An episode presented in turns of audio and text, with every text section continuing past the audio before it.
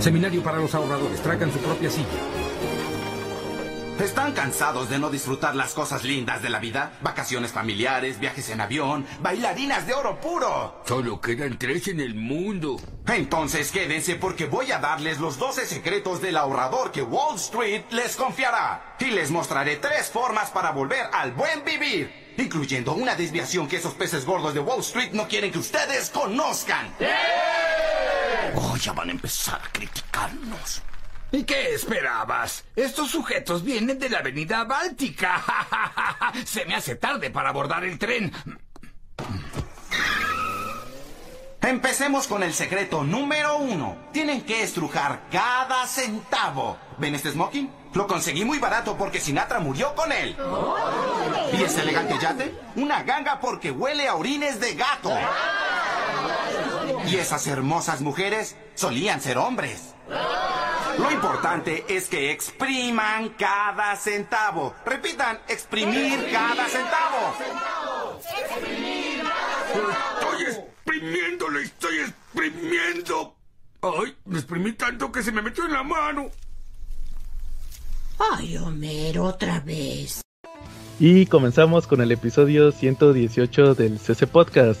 Y estamos Joe Cobb, Charlie Pirinola, La Calaca Teddy. y esta semana tenemos el regreso de uno de, de nuestros colaboradores más queridos, nada menos que nuestro amigo Chinaski, Hey, El ¿cómo mar- están, amigos? del podcast de Marvel Legends México oficial. Sí lo dije bien, ¿verdad? Siempre Sí, se me sí, olvida. sí. Así es, Marvel Legends México oficial. Hashtag. MLMO porque luego nos dicen que nos fusilamos en los nombres oficiales. sí, todo bien, muchas gracias amigos, un gustazo, vamos a estar charlando aquí de nochecita. Así es, muy bien. Entonces, pero pues, con primero, antes de que nada, vamos a mandar saludos a todos nuestros amigos que nos siguen en Comentemos Cómics Cabrones, el mejor grupo para hablar de cómics en todo Facebook. Saludos al Papu David, alias el Metal Mischief, como lo dicen en, el- en los barrios bajos de los monitos. También saludos a Quetza, que vino la semana pasada. También, ¿quién más? A Carlito Roldán, que mandó sección esta semana. Fíjense, Qué bien.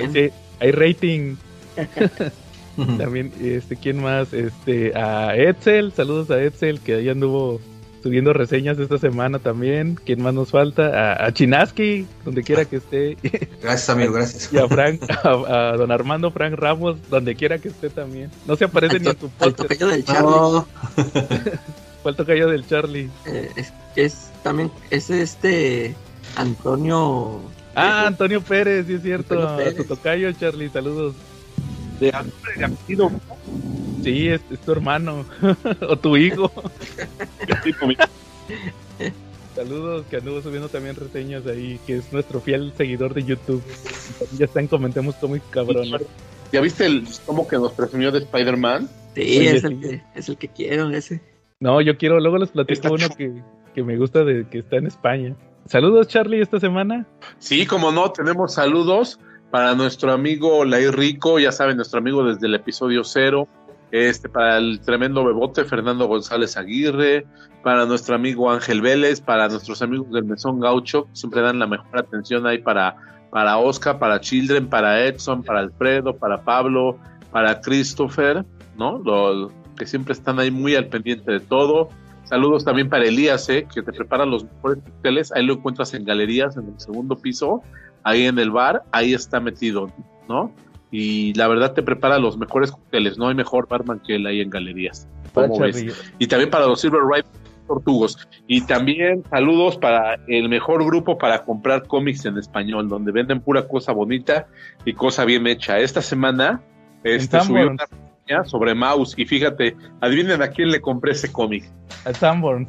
No, no, ¿A Planeta? Se lo compré al Papu, a Marshall Fisher. Saludos, Marshall Fisher, ¿no? Y lo compré a un precio increíble, la verdad. A menos de la mitad de precio de lo que lo conseguí en Amazon y me llegó en tres días. Ese servicio Ah, pues, órale. Qué, qué privilegiado, Charlie. no como a uno. Va, Charlie. Que ahorita nos platicas eso del mouse. Porque Ok, te quería- perfecto. Saludos para, para sus seguidores y para el buen Aldo, que siempre está ahí metiendo buen ambiente ahí en sus, en sus ventas. Va, Saludos. Charlie.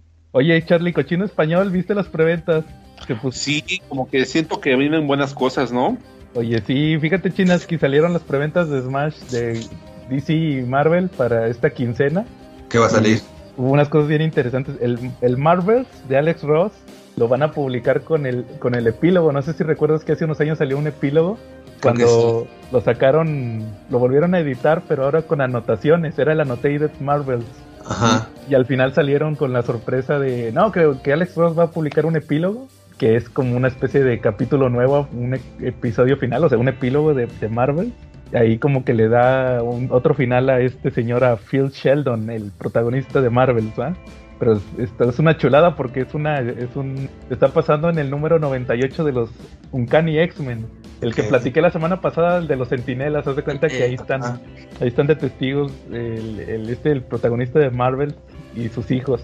Órale. Entonces, pero nunca se había, lo habían publicado una vez, el Marvels en Smash, pero era la versión ah, normal, faltaba ese epílogo. entonces, Nada más lo han sacado una vez. Smash sí, El, Y el de la portada negra sacaron, ¿verdad? sí, ese de la portada negra que decía Marvels, nada más. Y aquí es el que tiene, el, el chiste es que va a haber, va a tener dos, eh, la portada de la sobrecubierta es el ojo de Spider-Man, donde se ve Gwen Stacy y el Green. Goblin.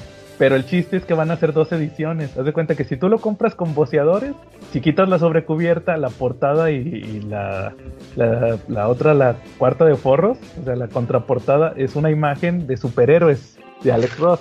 Ajá. Y si, y si lo compras en la tienda en línea, son villanos. Así lo Órale. hicieron, así lo hicieron, no sé si recuerden que hayan escuchado, así lo hicieron con el Hush. La primera Ah, vez que sí, publicaron Batman Hush. Bueno, no, de- bueno, sí, la primera vez que Smash publicó Batman Hush normal, porque ya lo había publicado a puros lápices. Tú Ajá. comprabas el Hush y la imagen pues de la portada era la, la clásica de Hush. Si le quitabas la sobrecubierta, te podía tocar una imagen de todos los de los superhéroes de Batman y Nightwing y Catwoman o una de los villanos que pues, obviamente eran era arte de Jim Lee. Entonces, a mí, fíjense, a mí cuando yo compré ese Hush, a mí me tocó la de los villanos, que era la que yo quería. Sí, Entonces, fueron unas, unas portadas especiales de Jim Lee. Sí, me. Sí, entonces, este, pero haz de cuenta que esa aquella vez era la suerte. Te podía tocar el de los héroes o el de los villanos. Ahora sí es este comprarlo exclusivo. Así es. Luego también el otro de Spider-Man sigue lo de Nick Spencer ya para y ya cabe, por favor.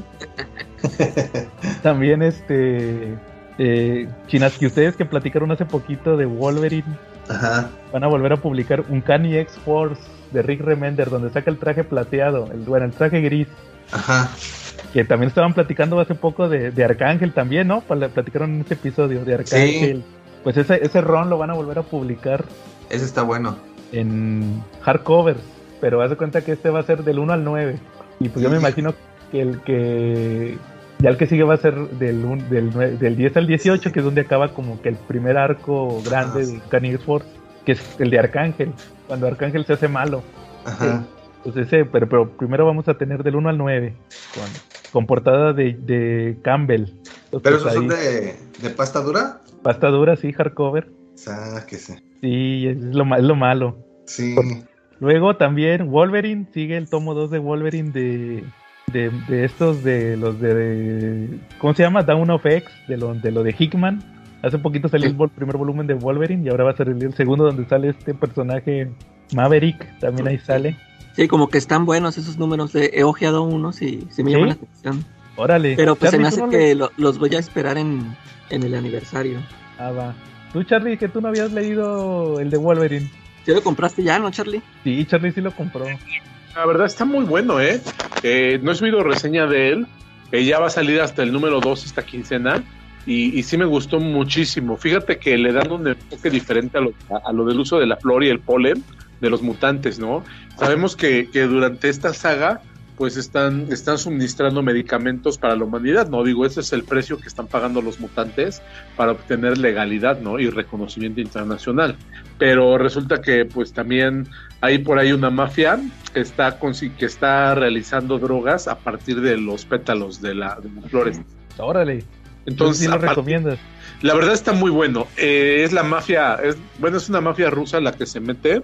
Entonces, Wolverine es el que tiene que ir a, buscar y a destruir lo de, lo de, la, lo de los, la mafia que está traficando con los pétalos.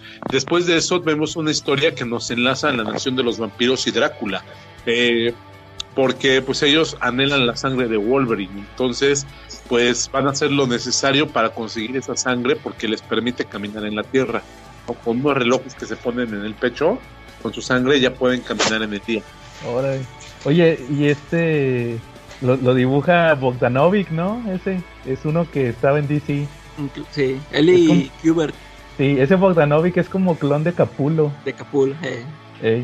Oye, luego también este Calaca, el de Action Comics, la casa de Kent, ya lo último de Bendy. Ya, el final de Bendis. Ya después van a seguir con el falso profeta, ¿va? A ver, ¿sí, ¿sí crees que le sigan? Sí, yo creo que sí. O sea, tienen que sacar Superman. Y con el John, ¿va? Oye, oye Chinaski, fíjate, esto está interesante. Ahorita Ajá. que decía- hablaba de Jim Lee, anunciaron el portafolio de Jim Lee. Los portafolios son pósters. Órale. Es uno que sacan en Estados Unidos también, que les llaman portafolios. Y son 19 pósters de Jim Lee con ilustraciones bien conocidas de él. Creo que fue, fue lo que no me gustó, que son ilustraciones, algunas de las ilustraciones son muy conocidas. Por ejemplo, hay como cinco portadas de Hosh.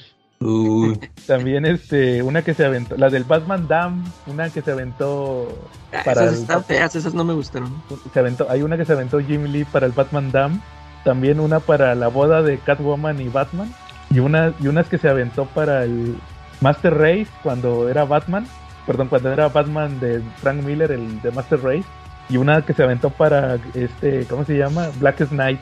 Fíjate que como que la selección estuvo muy buena en las portadas. Sincer- Sí. Sinceramente, yo que soy fan de Jim Lee. pero son trabajos de para DC, ¿no? Nada más. Sí, exactamente. Ok. que, que de hecho usualmente así es, o sea, dependiendo de- del, del dibujante es el, el portafolio que le van a sacar, o sea, por ejemplo, hay un hay uno que yo quiero comprar que es el de Mark Brooks y esas son puras portadas que se aventó Marvel en Marvel porque él trabaja Ok. exclusivo en Marvel. Entonces, este, esas sí son puras de Marvel, también hay de, de, Frank Cho, también, pero obviamente Frank Cho casi todo lo ha hecho en Marvel, entonces hay, hay de Marvel, casi puras de Marvel, dependiendo de, de cuál sea el, eh, como que como que se fijan mucho en que sea exclusivo para los que les hacen estos portafolios y en el caso de, de, de DC pues sacaron el de Lee. Pero yo creo que pudieron aventarse una selección un poquito mejor de, de las portadas por ejemplo ahorita Jim Lee es portadista en el Batman Catwoman que está saliendo en inglés y sinceramente creo que se está aventando buenas portadas ahí creo que pero estas ilustraciones ya son muy clásicas de, de Jim Lee en DC entonces yo creo que se fueron por la segura Sí, las más conocidas, ¿no? Sí. Luego también, fíjense, Trillium de Jeff Lemire, ese nos dijo Marshall cuando vino la otra vez, que es un... es- ese es de Jeff Lemire, pero nunca lo he leído. ¿Tú no lo leíste, Calaca? Trillium. Yo creo, nada más este, creo que el primer número y está, está interesante. Ya también lo había comentado aquí David que, que la cosa es de que ese se leen, eh, cuando lo publicaron en grapa, se leía como en flipbook, pero eh, no sé cómo lo imprimieron aquí en TPB. Que a lo mejor ahí no se entiende el chiste. Sí, Pero, quién sabe, habría que ver cómo, cómo lo manejan en formato cuando es un recopilatorio, ¿verdad? Eh, Oigan, y luego pues los últimos tres son tres hardcovers, fíjense, ahí- ahí les va bien interesante. Primero, Calaca, Batman año 1 otra vez. sí, Bueno, eh, es- sea, pero, eh. pero no lo tengo. Se me hace que, se me hace que ese es el que voy a comprar. Pero fíjate Porque, que... sab- ¿Sabes qué? Yo, se me hace que sí va a traer las dos versiones. Por, las- No, ya por lo que veo de las páginas.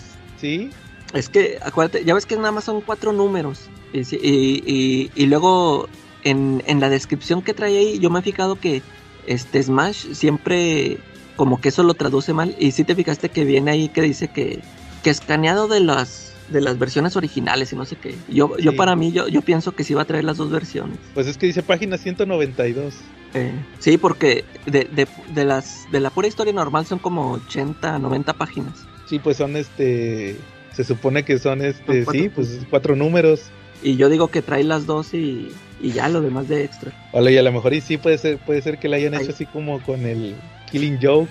Eh, ojalá. A, a Pues ver, que ahí, que, lo veremos cuando ya Luego salga. también el Black Mirror de, de Batman, que ya lo habían sacado en clásicos modernos. Fue el de- si no mal lo recuerdo, ese fue de los primeritos clásicos modernos. El, el Batman Black Mirror, esta historia de cuando Batman está muerto y que es Dick Grayson el que es Batman y tiene que combatir a, al hijo de Jim Gordon. De Gor- eh, que es de Snyder con este con Jock que, que es- ese, ese calaca es donde te decía que, que se me hacía chingoncísimo Francavila en ah, Batman ya. Eh, y se avienta unos números bien chidos órale. Pues ahí como que, como que le faltó ahí meterse en, en- en- De hecho, ni siquiera es Batman, es de Teti Comics. Sí, bueno. Pero ahí va. Y, y fíjense, este es el bueno, el, el, el que brincó, el que hizo a todo el mundo brincar esta, esta quincena cuando se anunció. El, se anunció la, de, la historia del universo Marvel, de History of the Marvel Universe. ¿Sí sabes A ver, entonces, to- ¿total que sí va a ser hardcover o qué? Ahí te va. ¿Sabes qué cómic es ese Chinaski? ¿Has escuchado de él? De History No, of the Marvel Universe. No sé si lo estoy confundiendo. A ver, cuéntame. Es un cómic que sacó Mark Waid hace como tres o cuatro años, si no mal lo recuerdo, que fue de seis números. Fueron seis números, fue una miniserie. Ajá. Y como te dice el nombre, la historia del universo Marvel es como una recapitulación de todos los eventos de- del universo Marvel. Entonces, haz de cuenta que el chiste de la historia es que está Franklin, Franklin Richards, hablando, cuando ya es adulto, está hablando con otro personaje, no recuerdo si es Galactus, Ajá. están platicando y le empieza a platicar como que toda la historia de, de Marvel desde el principio. O sea, empieza desde que se crea la Tierra y empiezan a meter, sobre todo ahorita que están de moda los Eternals, ¿va? De que llegaron los Eternals y luego llegaron los Skrull y luego llegaron los Kree y luego llegaron los así. Así como que, como que trata de actualizar la línea de tiempo. Y como Mark Waid es como una especie de erudito de, de ese tipo de, de temas en los cómics, tanto de Marvel como de DC, pues se lo pidieron a él. Entonces fueron seis números. Y aquí lo que, lo que avisa Smash es que lo van a publicar en seis números, pero cada número es tamaño póster, que de hecho es un término que, que tenemos la duda. Se me hace que es formato tres, el Treasury, que Sí. es más grande.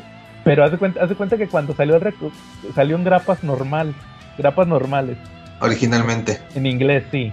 Ajá. Lo, lo recopilan en un tomo, pero la primera edición era formato Treasury, era más grande. Ya, ya ahorita el TPB es un TPB normal.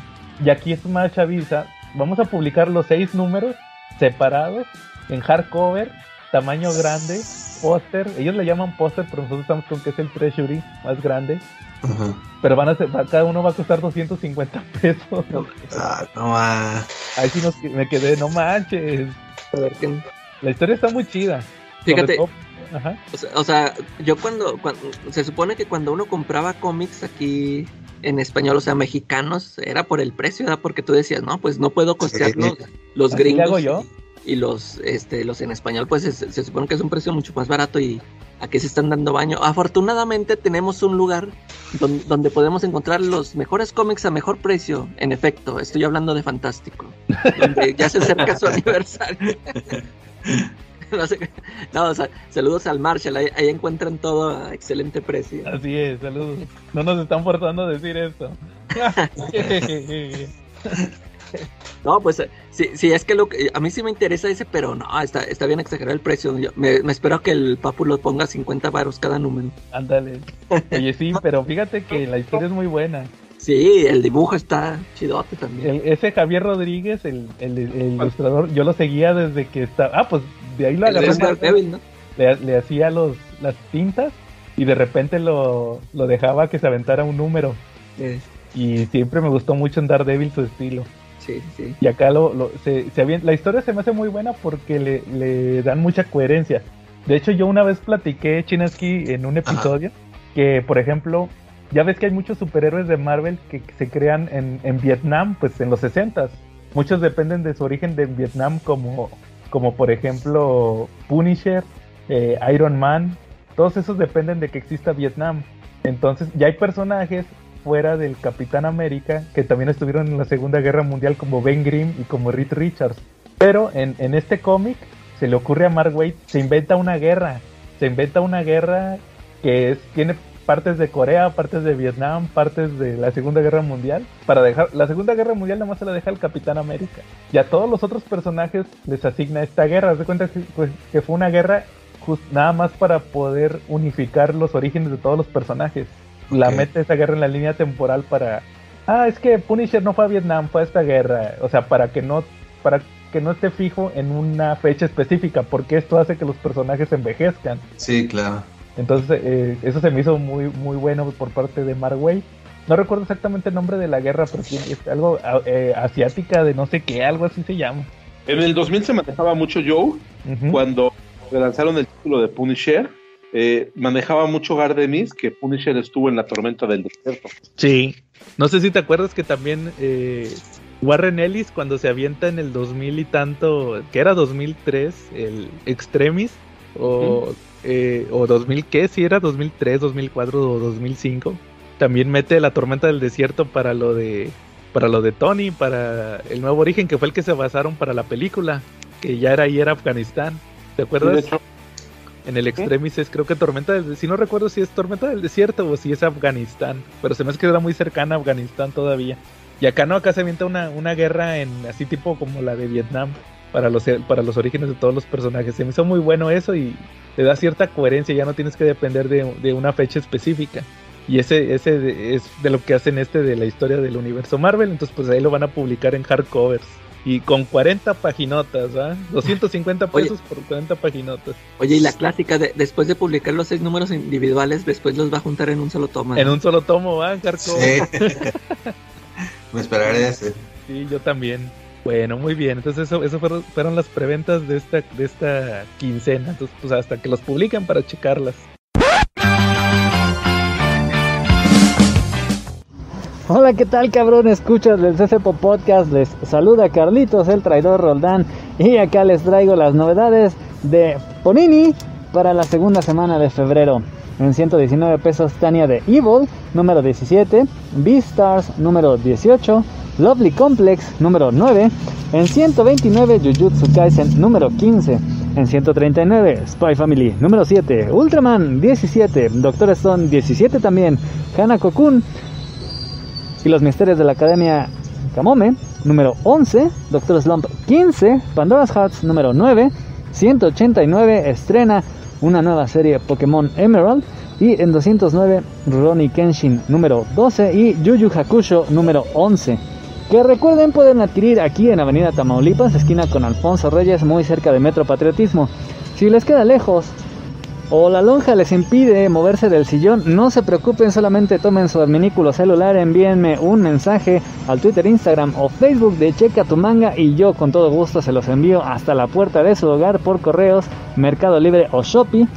Ah, si están acá en YouTube, pues recuerden que solamente tecleen ahí en la barra del buscador, checa tu manga y en este mismo canal van a poder ver algunas de las ediciones para que vean si estos suculentos monos chinos se les antojan y así me los pueden comprar con mayor confianza y seguridad.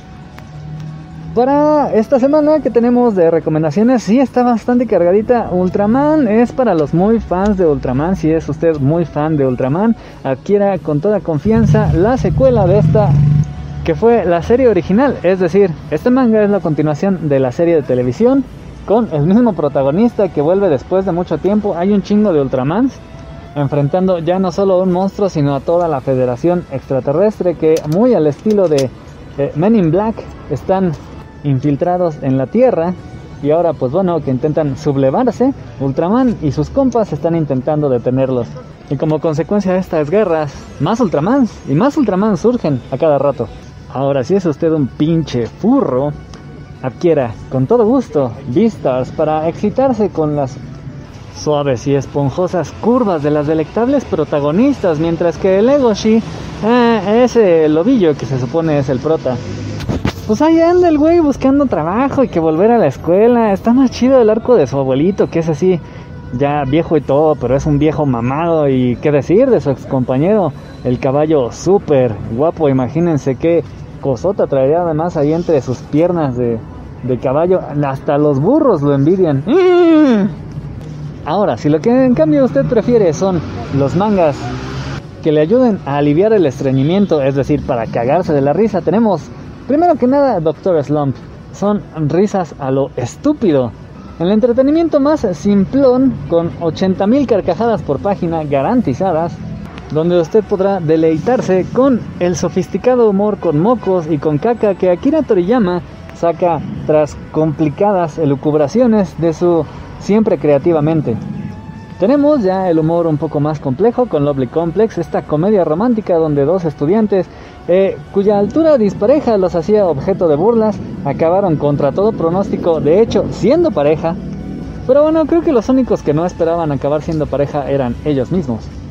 Y aunque al principio la dinámica se mantuvo durante algún tiempo, esa misma que seguían, pues bueno, ser pareja inevitablemente cambia la relación y la dinámica que tenían, así que los vamos a tener con nuevos problemas, pero con las mismas risas. Y Spy Family, esta serie de acción que es divertidísima gracias a los enredos que sobre todo la pequeña Anya provoca cuando intenta ayudar a su familia, que por otro lado es bastante peculiar. Twilight, el espía que debe impedir que se desate la nueva guerra mundial, intenta acercarse al Reich y para ello hermosa familia falsa que más allá de ser una familia tradicional acabó siendo una familia de personas con superpoderes. Uh, la mamá es una desgraciada, tiene una fuerza física impresionante y Anya y el perrito tienen poderes psíquicos. Y por si fuera poco, además de reírte con sus disparatadas aventuras, te vas a morir de ternura porque Anya y ahora su perrito, la verdad es que son una ternurita ambos dos. Hanako-kun todavía trae ahí algunos detalles de comedia, sobre todo refiriéndonos a el aspecto físico de la rábano protagonista, que pues bueno, paso a pasito nos vamos acercando hacia el pasado de Hanako-kun mientras vamos ahí enfrentando o continuamos enfrentando los misterios de la academia. Si lo que quiere usted es disfrazar las risas con algo de estrategia militar, tenemos a Jojo Senki o Tania de Evil. Aquí parezco disco rayado porque siempre les digo lo mismo. Tania intenta vivir su vida tranquila, pero cada cosa que hace la lleva a nuevos frentes, a ganarse la admiración de más gente y nos enseña un poquito más, queramos o no, acerca de las tácticas de guerra que pues bueno, mayormente ocurrieron dentro de la Segunda Guerra Mundial. La verdad es que es un manga muy interesante. Yo sigo esperando que traigan las novelas ligeras. Y otro manga que nos enseña es Doctor Stone. Este aún mantiene las risas, pero con mezcladas con la acción, con el enfrentamiento entre Senku y su acérrimo rival. Todo en una batalla para, pues, luchar por el futuro de la humanidad, que ésta continúe en la edad de piedra o que definitivamente vuelva a lo que era en el pasado. Una civilización avanzada con todas las ventajas tecnológicas que tenemos hoy en día y eso es lo que busca Senku, pero para ello no solamente va a tener que traer de regreso toda la tecnología, sino también va a tener que derrotar a sus opositores. Pokémon estrena esta nueva serie. Eh, como les he contado antes, en Japón no existen series como tal, sino que pues bueno, el manga es continuo, pero eso si le presentas a alguien que el manga ya va en el número tan veintitantos es más difícil que se anime a comprarlo. Sí, misma cosa que pasa con los cómics. Preferimos hacer un reboot y que tengamos el Iron Man Invincible o el Iron Man no sé qué o el Iron Man In Extremis número uno y que dure unos cuantos números para después volver a sacar el número uno del mismo título y que así pues bueno la gente crea que va a encontrarse con algo nuevo. Aunque estrictamente, pues así como en los cómics tenemos ciertos elementos que se repiten, aunque no necesariamente así los protagonistas, dentro de Pokémon sí tenemos en cada nueva ah, parte un nuevo protagonista. En esta ocasión es Emerald. Ok, pero basta de clases, ¿de qué se trata? Este se centra nada más y nada menos que en el frente batalla. Esta mecánica que para los jugadores de Pokémon, pues bueno, ya se imaginarán de qué van. Para los que no, pues es una parte del postgame por lo general las historias del manga de Pokémon eh, reflejan mucho lo que va pasando en cada generación de juegos, destacando algunos de los nuevos monstruos, enfrentando al equipo Rocket en turno de cada juego. En esta ocasión, pues bueno, se centraron en esta mecánica del frente batalla que básicamente se centra en el competitivo, es decir, las batallas. Probablemente la parte más difícil de todo Pokémon, que es ya donde se centra en toda esta parte de la tabla de tipos. Porque bueno, dicen los que saben que Pokémon como RPG es un juego bastante facilón. Aunque a ver qué pasa con el giro que le dieron ahora en Pokémon Arceus. Y salgamos de ñoñeces, de videojuegos, para ir a más ñoñeces y quedarnos con los mangas de batalla. Que tenemos nada más y nada menos que Yu Yu Hakusho ya se va a acabar. Yusuke y los suyos, pues bueno, ya vencieron a los Toguro, sin embargo, el plan este de seguir con el agujero del mundo de los demonios al mundo de la tierra sigue en pie. Lo peor es que incluso demonios más poderosos que los Toguro podrían llegar a la tierra, así que Urameshi y los suyos pues tienen que intentar por lo menos detener que esto pase y para intentar que este túnel sea completado, nada más y nada menos que Kubaguara va a ser el indicado para impedir esto. Mientras que Urameshi va a intentar detener a los demonios y, por el resto de la banda pues va a intentar ver quién demonios está detrás de todo y sobre todo por qué un humano quiere darle en la madre a otros humanos porque eso casi no pasa, ¿verdad México? Rurouni Kenshin, eh, Kenshin está a un pasito de enfrentarse a Shishio, pero pues bueno, tiene a su guardia las 10 espadas, mientras que la espada número 1 va a tener que enfrentarla a él otras tres espadas están en Kioto, pues intentando hacer que este plan que Kenshin frustró eh, persevere. Así que estas 10 espadas están intentando darle en la madre a la policía y al gobierno para poder derrocarlo. Sin embargo, pues afortunadamente está el Oniwambashu y los amiguitos de Kenshin que pues bueno, si bien no tienen su poder, tienen las enseñanzas del buen Kenshin para intentar detenerlo y el rey de reyes, Jujutsu Kaisen, uno de los rompeventas de estos momentos, continúa enseñándonos y recordándonos por qué Itadori es el protagonista y no Goyo. Mientras que Goyo está encerrado, pues bueno, los demonios se sintieron libres ahora que el más poderoso de todo el mundo está sin poder hacerles nada, así que salen a causar desmadre. Sin embargo, el resto de los hechiceros de primera clase salen a contenerlos, mientras que Itadori va a enfrentar a Magito, Así que básicamente la pelea es de todo el tomo de Itadori en contra de Magito. Una batalla que primero se inclina la balanza increíblemente hacia el lado de Magito porque pone en shock a Itadori, le pone una madriza hasta que aparece uno de sus amigos, que primero fue uno de sus rivales, lo cual provoca como que unas cachetadotas guajoloteras a Itadori para que éste se vuelva a concentrar en la batalla y ahora sí, del 120% y la verdad es que se pone bastante chido. Y eso es todo por esta semana, que fueron no pocos títulos. A ver si se animan a entrarle algunos. La verdad es que hay cosas bastante chidas. Eh, pues gracias por escuchar. Ya saben, compren. Los espero ahí en Checatomanga. Y mientras tanto, volvamos a la programación habitual. Bueno, ¿algún tema que traigan esta semana, Charlie? Eh, fíjate que esta semana eh, me, por fin eh, estuve sacando un poquito, porque sí he estado comprando bastante con Marshall y pues, compré el, el Plunge y me gustó muchísimo. Ya lo leyeron de Joe Hill. Yo la verdad tenía mis dudas. Esta apenas la segunda obra que compro del Joe Hill y que compro y leo. Eh, para los que no lo conocen. ¿Cuál fue la otra que Era, la otra era, era el Basket Full of Heads. Ah, ok. Efectivamente, él es hijo de Stephen King y fíjate que su obra me da ciertas reminiscencias con la de su padre, solamente que la de él la encuentro un poco, bastante más, bastante más dinámica, la verdad, más ligera, más dinámica. Eh, me gustó muchísimo, lo recomiendo totalmente. Fíjate que en Plush manejan un tipo de horror hasta lo cartiano, si tú quieres. Eh, se trata de una expedición que van a buscar un navío que se hundió con toda la tripulación y van por parte de una petrolera, ¿no? Eh, los personajes que están ahí, pues es el, es el capitán, ¿no? Que pues ahí está espiando unas culpas, tiene una historia familiar pues bastante interesante que involucra pues siempre el mar, ¿sale? A una exploradora, un abuso, y esta señorita pues tiene, se llama Moria, y resulta que es una de los estelares de la historia, ¿no?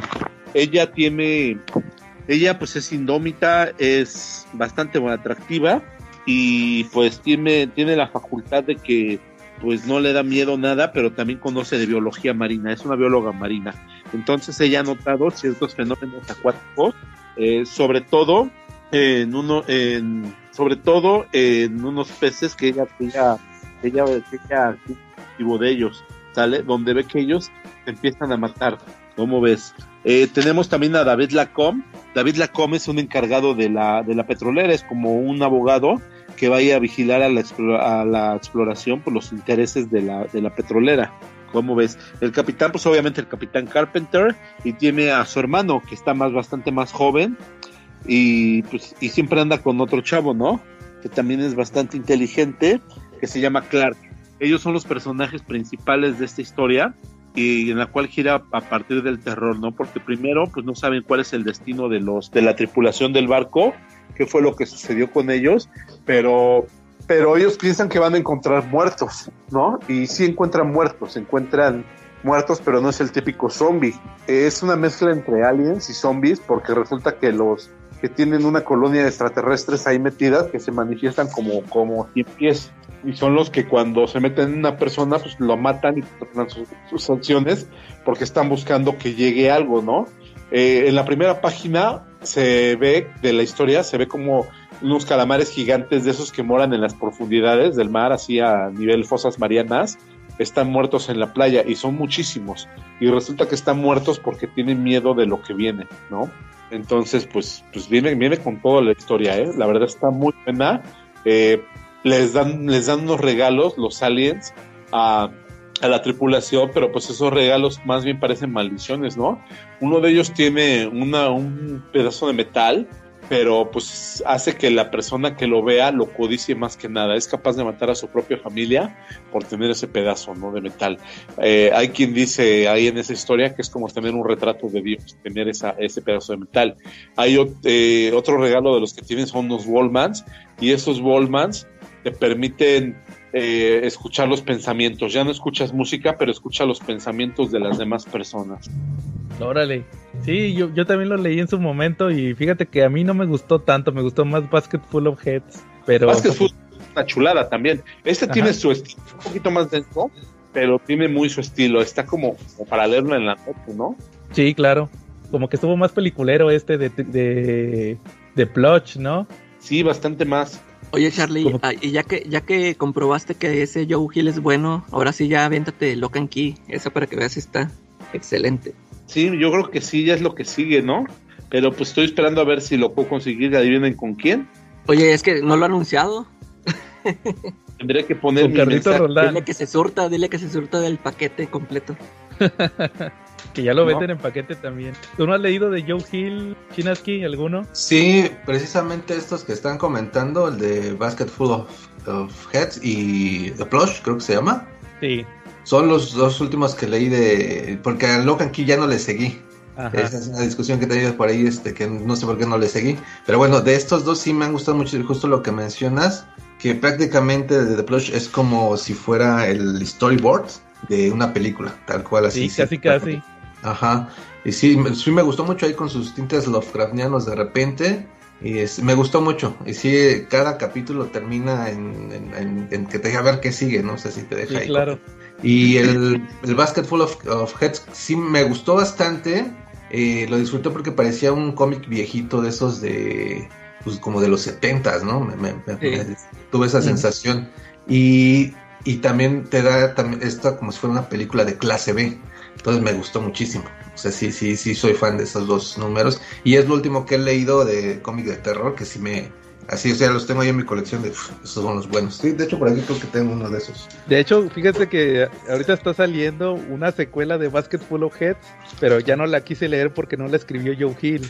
Mm. Que, creo que es refrigerador lleno de cabezas, algo así le puso. Y ah, sí, mira. Hacha. Sí, aquí los tengo justo. Sí.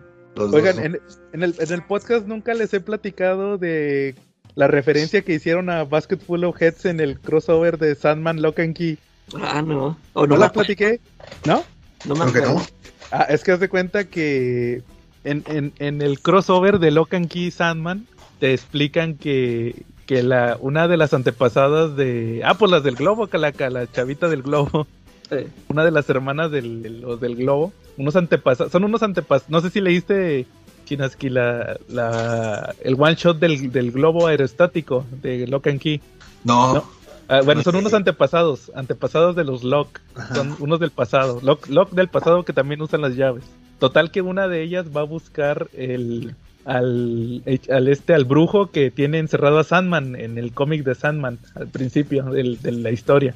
Y de hecho la, la chava, el hechicero le dice, oye, sí, sí los ubico y tu papá, yo ya he platicado con él, con él, quiero que me venda de esas llaves mágicas que ustedes tienen, pero él no quiere darme ninguna. La chava le da una que nunca salió en los cómics, salió nada más en la serie de televisión, que es una llave, que es un encendedor. Haz cuenta que es una llave que, la llave de la flama, que, que hace que se quemen las cosas. Entonces le da la, la llave a cambio de que de que le ayude ahí con una con un tema que sale en el cómic en el crossover Luego ya cuando se termina, viene eh, una noticia. Al final de, ya cuando se termina el cómic, viene como un recorte de periódico donde te explican que la casa donde vivía este señor, que sobrevivió hasta la actualidad, este hechicero, se quemó. Porque resulta que unos chavitos se fueron y se metieron a la casa, encontraron la llave, la pusieron en la puerta para ver si habría algo. O sea, se pusieron a jugar con la llave esta de la flama y la metieron en una puerta, le dieron vuelta, pero pues obviamente no abrió la puerta, pero sí activaron la llave y la llave quemó la casa. Ya, es una noticia de es una noticia de periódico que dice la casa de Roderick Burgess se quemó porque unos chavitos se metieron. Los testigos dicen que los chavitos este, decían que, que pues que encontraron una llave y que, que cuando la metieron en una puerta se empezó a quemar la casa. Y luego ya dice, todos los objetos aparecieron con excepción de una hacha vikinga del siglo tal y luego ponen ahí la foto de la, de la hacha que se perdió y es la hacha de, de Basket Full of Heads. o sea, como que alguien fue y se la robó. Y de hecho, no, de hecho en el cómic de Basket Full of Heads, acu- acuérdense que dicen ahí los, los, los que eran los dueños del hacha que, que las conseguían del mercado negro, que eran coleccionistas de cosas vikingas. Sí. Entonces alguien, al- alguien fue y se, se robó la- el hacha. Entonces eso sale justamente, ahí relaciona también Lock and Key, Sandman y Basket Full of Heads en el, en el crossover. Estuvo chido eso, me gustó mucho. Y eso que es más un recorte de periódico. Sí. Va, muy bien. Entonces, Charlie, Vale, reco- recomiendas. Splotch. Charlie, Anda, recomiendas Splotch entonces. lo recomiendo ampliamente, la verdad me gustó muchísimo. Este, vienen acertijos matemáticos, la verdad está, está muy padre, ¿eh? Creo que es una historia que me quedaron ganas de volverme a chutar. Órale, a ver si le doy una releída, porque les digo, a mí no me, no me gustó, sí me gustó, pero no tanto, me gustó más, es que acababa de leer Basket Full of Heads, traía muchas expectativas, Ujú. pero a ver si con otra leída, este, a lo mejor ya, ya le, le- le saco más provecho a esta historia. Sí, sí está buena, dale otra oportunidad. Sí, yo creo que sí, va. Oigan, fíjense, yo esta semana me chuté nada más el, el Batman Ego, y ya Ah, ya subí te la reseña. Órale. ¿Eh? Ya te lo aventaste. Sí, todo, pero todo el cómic, pero quiero hablar específicamente del Batman Ego, la historia de Darwin Cook. Está bien interesante la historia. No sé si se la sabían. Yo, yo nada más la he este, checado así rapidote y, y te digo, no, yo no la quise leer porque dije, órale, esta sí la quiero leer acá en físico. Pero sí, es, es un estudio, ¿no? Del personaje. Eh, sí, haz de cuenta que platica que Darwin Cook era animador, él, tra- él chambeaba en la serie animada de Batman y en Superman y todas esas. Y un día presentó, le presentó a DC un plot y que, que, que años después se acordaron, oye, el chavo este, bueno, ya ni tan chavo porque creo que ya tenía treinta y tantos, ya, ya iba a cumplir 40 años, creo que cuando, cuando, lo, cuando hizo su primer cómic, fíjense, o sea, en cualquier edad puede ser un cómic. Y resulta que le dicen estos cuates, oye, te- tú te, te ves de un plot, desarrollalo. Ya se aventó el cómic y pues él lo ilustró con estilo cartoon, ¿va? Entonces la, historia se trata de que el Batman, la Batman Ego es de que se está Batman, se fuga el Joker, agarra un, agarra uno de sus secuaces y el secuaz es el que le, le dice, no, el, el guasón está en tal parte, tal, y ya pues ya va y lo captura, ¿va? Y mató gente el guasón, ya lo mete al bote y luego empieza a investigar que, que se quiere fugar el, el, el secuaz. No, pues ya, ya lo encuentra en un puente. Que mis informantes dicen que, el- que el secuaz va a pasar por este puente. Y, y- y el secuaz se iba a aventar del puente. Resulta que, que- que se iba a aventar así. Batman lo rescata y ya le dice el, el, el secuaz: Es que tú tuviste la culpa porque no lo matas. El guasón ya sabe que yo lo delaté. Entonces, pues estás, pues, tú estás poniendo en peligro a mi familia y a mí mismo. Entonces, ya el cuate este saca una pistola.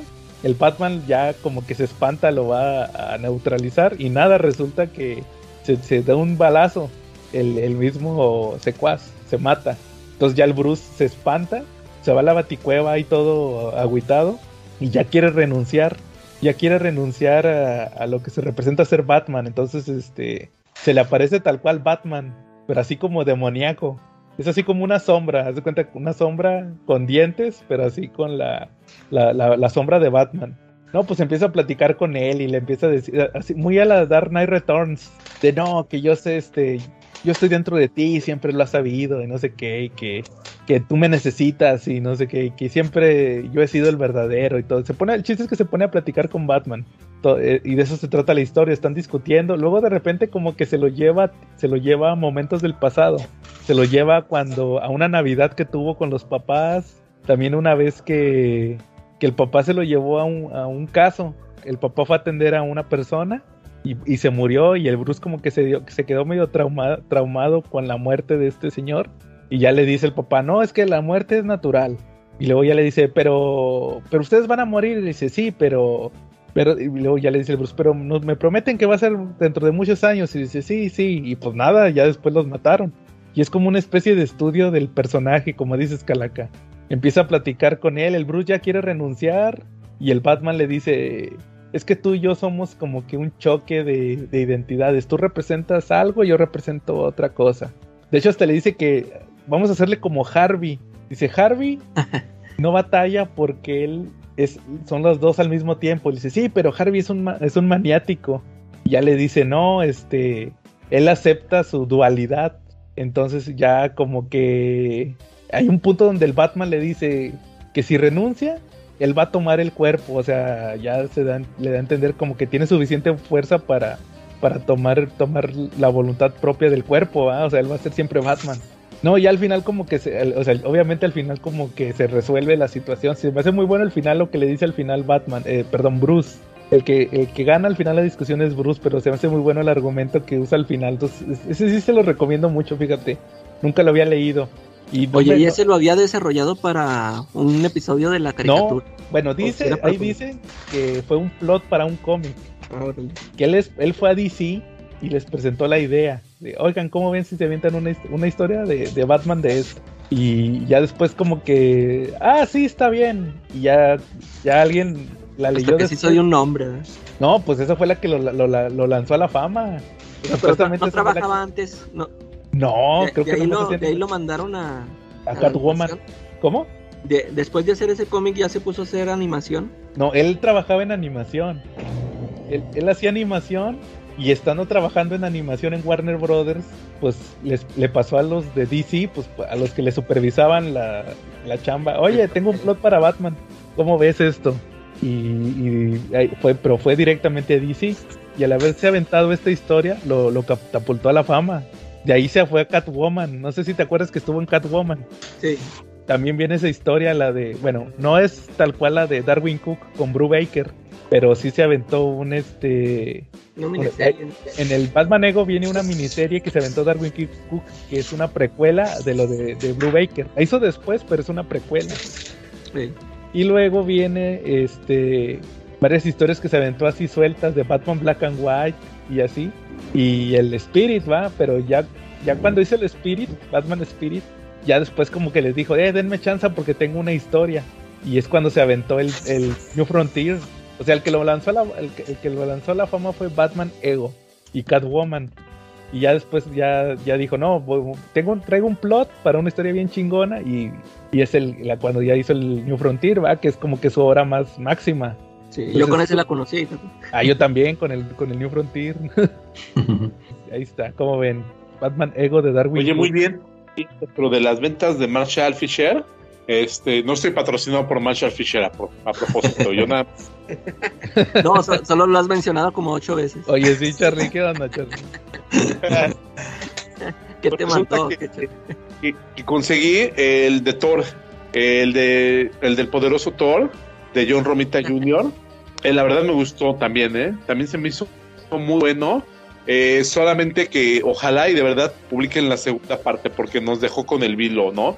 Tiene por ahí un, inicia con un crossover con Avengers y vemos al inicio al destructor, ¿no? El robot ese que crea, la armadura que crea Odín para Ajá. defender, ¿no? Y vemos cómo cae en manos equivocadas y pues, los Avengers y Thor se enfrentan a él. También tiene por ahí una aparición el submarinero Namor en su faceta de héroe, la mejor faceta que de Namor que puede tener cuando es héroe y aparece con Thor eh, y también lo vemos con Spider-Man, ¿no? En esta historia vemos un poquito la vuelta a las raíces de Thor, porque después de haber sido un dios de, tiempo completo 24/7, pues en este momento se, se, va a involucrar de nuevo con un humano, ¿no? Con Olsen. Entonces, pues, pues con un paramédico que se llama Olsen. Eh, está recomendable. Me gusta, eh, pero no esperen algo muy Obviamente esta historia pues es, es, un poquito viejita, ¿no? Es lo que viene cuando fue Héroes Retron, después de que regresaron del, de la pelota donde estaban en, con, viviendo, que los puse Franklin Richard, es lo que lo inmediatamente después que sigue. Órale, fíjate que sí lo vi, pero es de Romita Junior, ¿va? Sí, pero no se nota mucho que es Romita. Desde la portada se nota, Charlie. Pero acuérdate que por esas, por esas épocas se aventó el Man Without Feed, Calaca también. Es de la misma época. Más o menos, como con unos 3 o 4 años de diferencia. Pero bueno, va. Calaca, ¿alguno que traigas esta semana? ¿Algún tema? Oye, no, nada más te quería preguntar, ¿ya viste Cobra Kai? Ah, ya la vi, sí. ¿Qué te pareció? Este, fíjate que cada día me decepciona un poco más, pero la final me emocionó un chorro. La es que ya la alargaron mucho. ¿eh? Sí, pero la final me emocionó bastante. Ah, sí, o sea, yo, yo pensaba que esta iba a ser la final, pero yo digo, ya, si, si la que sigue no es la final, ya, ya, ya, la, ya la alargaron de, de más. Lo que sí no me gustó es de que tengo entendido pues que ya, o sea, en la siguiente temporada se va a tratar de que el, el Johnny anda, va a andar buscando al chavo este. Que por cierto que le dijeron, tu papá es narco y se va de volada a México, ¿no? Oye, no, pero yo ya, habían dicho que era de Ecuador. Yo no sé por qué se fue a México. No, pues, narco. ¿Tú ya la viste, Chinaski? Sí, soy fan de, de Cobra Kai, nada más que como bien dice la Calaca, eh, ya vivió más de lo que debía vivir la serie. Si esta no, igual, debe de terminar en la siguiente temporada porque yo pensaba que en esta ya pero no, no sé por qué la decisión de alargarlo más, pero bueno, como dices también me gusta, pero de repente hay cositas como que, ah, pero pues le doy chance porque pues es Cobra Kai, ¿no? Pues, sí, tiene cosas padres, ¿no? Pero pues más que nada por la, la añoranza, ¿no? El, el recuerdo de, de, Karate Kid. Sí, claro, ahí con los, con los doyos y todo esto, pero fíjate que yo soy feliz mientras siga saliendo mi futura esposa Tori, ¿va? Bien emocionado yo en la, en la, pelea final. Pero como que ahora sí me hicieron muy de lado a Johnny, ¿no? En esta temporada. Sí. Salió, salió sobrando con su colmillo de águila, ¿va? Quiere esa camiseta, está chida. Sí, pero no, o sea, fíjate que no, porque te lo prometían que ya van a ya van a colaborar juntos, va, y todas las temporadas se la viven peleando. Y luego cuando salió la chavita de que no, que el torneo va a ser hombres y mujeres. Yo dije, Johnny no tiene chavas, nomás la, la Samantha. Y que sale la chavita de los debates, ¿va? Entonces dije, nah, como que se me hace que no le van a dar mucho desarrollo a esta chavita, necesitan otra temporada. Ándale, sí, fue muy, muy rápido. Sí, ya pues ya habían avisado que iban a hacer más de más de, o sea que yo, yo desde el año pasado ya habían dicho que iban a ser dos, no, no nada más la cuatro, iba a ser cuatro y cinco. Y yo dije, no, pues va a estar bien alargado esto. Y luego, no sé qué les pareció el, el plot del hijo de, de Daniel. Ah, sí, no sé ¿qué, ¿qué, quieren hacer con eso, sí, no sé. Sí, o sea, ándale, no, lo pelaron en las primeras temporadas y ahora sí ya le, ya le dieron importancia. Y con eso de que el bullying va, el ciberbullying y todo eso, con el chavito. con ese pobre niño, el negrito. Ah, estuvo bien triste. Entonces, Calaca, ahí, ahí la lleva, ¿va? Pero ya tiene que estuvo, eh, estuvo entretenido ya, a ver si ya la, que sigue ya es la, ya es la última. Va muy bien. Oye, Chinaski, ¿algún tema que nos quieras platicar esta semana? ¿De bonitos? Este, ¿O de otra cosa? Fíjate que Comic no he leído el último, lo que voy es este Spider-Man, pero es el volumen aquí de Marvel básicos, creo que es el, el 50-55 que apenas voy a empezarlo. Pero el que sí me gustaría platicarles, eh, un manga que traía ahí Panini haciéndole el anuncio con bombo y platillo de Tokyo Revengers.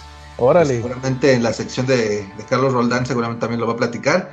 Pero eh, eh, déjame platicarte de mi experiencia que yo no sabía qué onda con esto. Sabí que lo anunciaban y lo anunciaban y dije, bueno, a ver, ¿de qué se trata? Entonces le entré a la preventa, llegó y lo empecé a leer y nada más lo único que sabía es que era como de peleas de banditas, ¿no? De pandillas ahí, este, japonesas. Y bueno, pues simplemente lo empecé a leer y haz de cuenta que la premisa es así. O sea, si alguien te la cuenta es eh, un chavito se entera de, bueno, no un chavito, no un chavo veintitantos, no, no, sé exactamente la, la edad, es este Takemichi Hanagaki se llama. Se entera de que su exnovia de la, de la prepa de la secundaria tuvo hubo un accidente en un enfrentamiento entre bandas y murió al lado de su hermano. Entonces él, él está así como que no, no tiene un futuro, es medio perdedor, ¿no? Y entonces anda pensando en esto cuando alguien lo avienta a las, a las vías del tren, ¿no? Muy al estilo de Gantz. Y entre sus recuerdos, como cuando ves, según, ¿no? Cuando vas a ver toda tu vida pasar, él empieza a ver su pasado. Pero en realidad no es que esté viendo su pasado, en realidad viajó al pasado, en 15 años para ser exacto.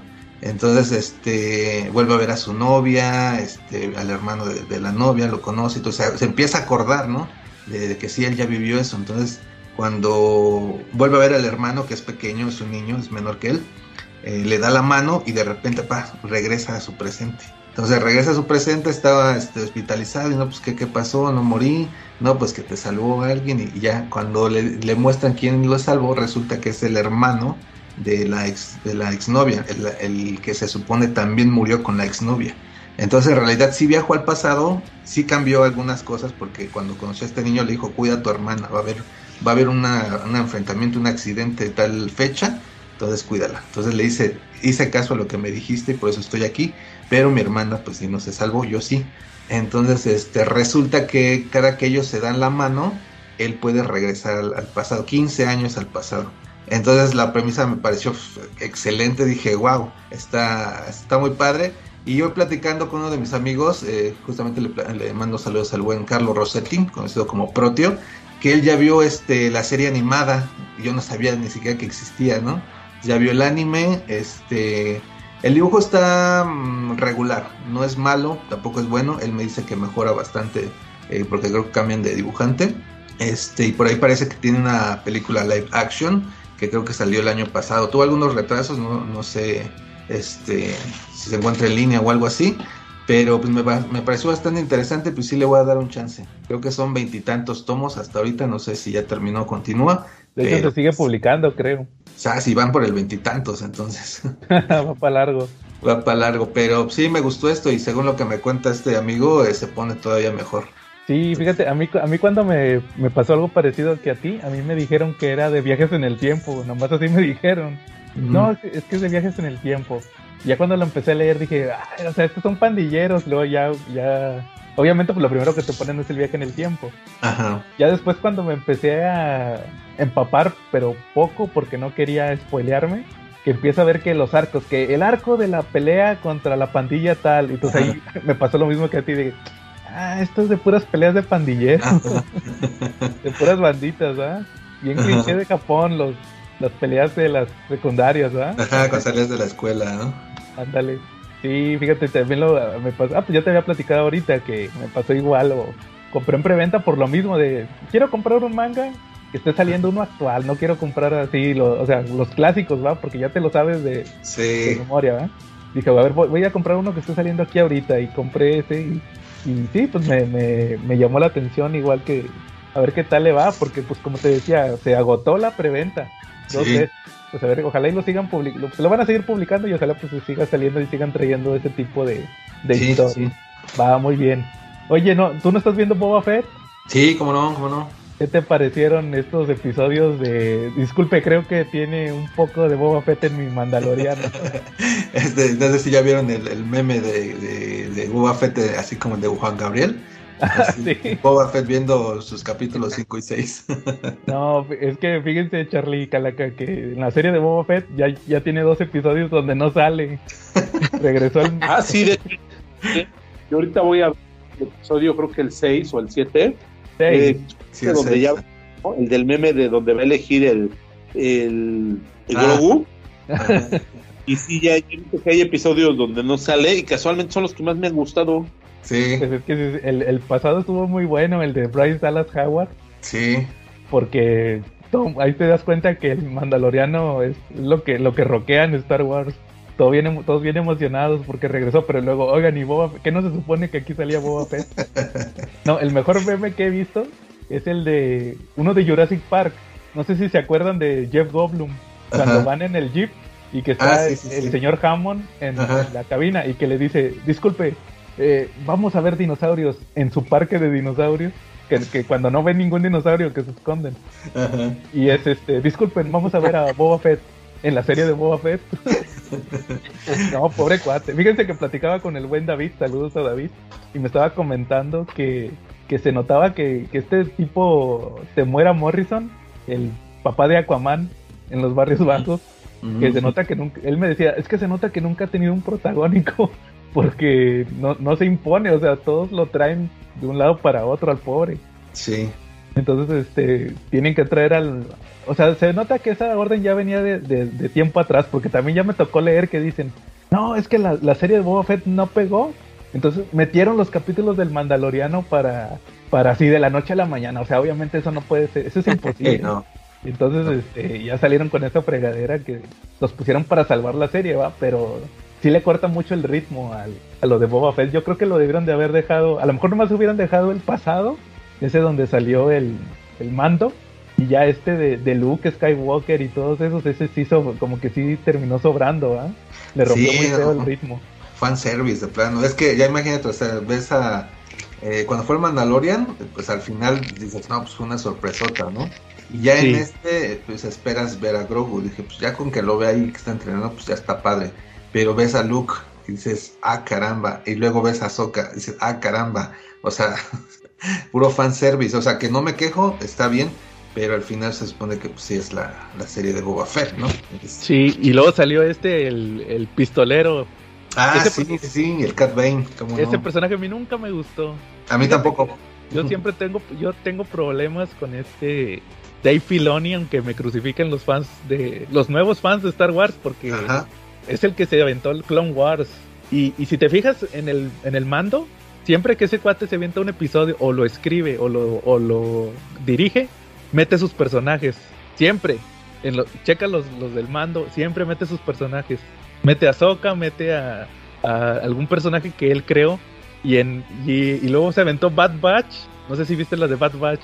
No terminé de verla, pero sí, sí. Este... Pero te acuerdas que en cada episodio salía un personaje de Clone Wars. Ajá. O sea, yo decía, este cuate le dan los monos. Dice, no, no quiero, no quiero los clásicos, voy a meter los que yo inventé.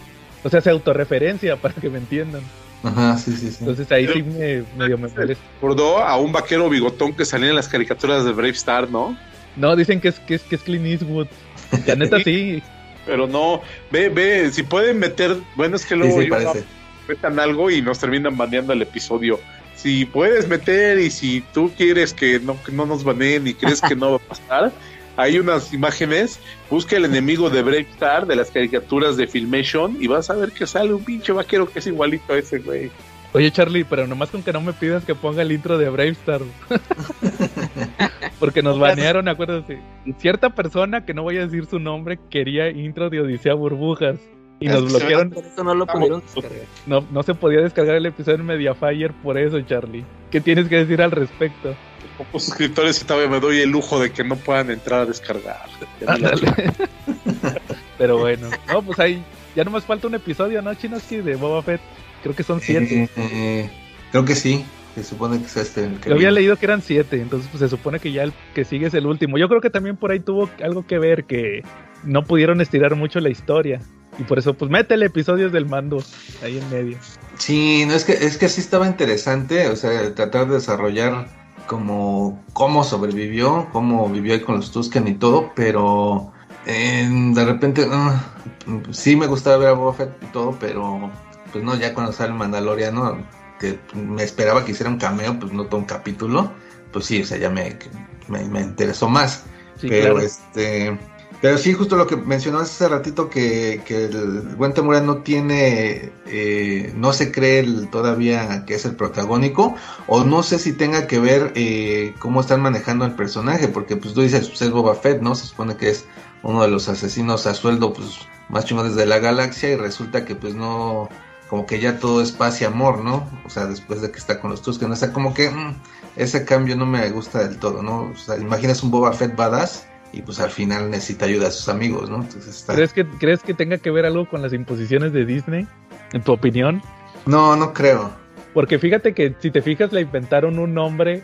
Yo nunca había escuchado el título de Java en, en las películas. Yo decía, pues Java es un gángster. Ajá. Y acá dicen que es el daimyo, ¿ah? El daimyo. Ah, no, sí, sí, sí. no quieren usar la palabra criminal, la palabra gángster, la palabra eh, narco. Mira, no, lo, no lo había pensado.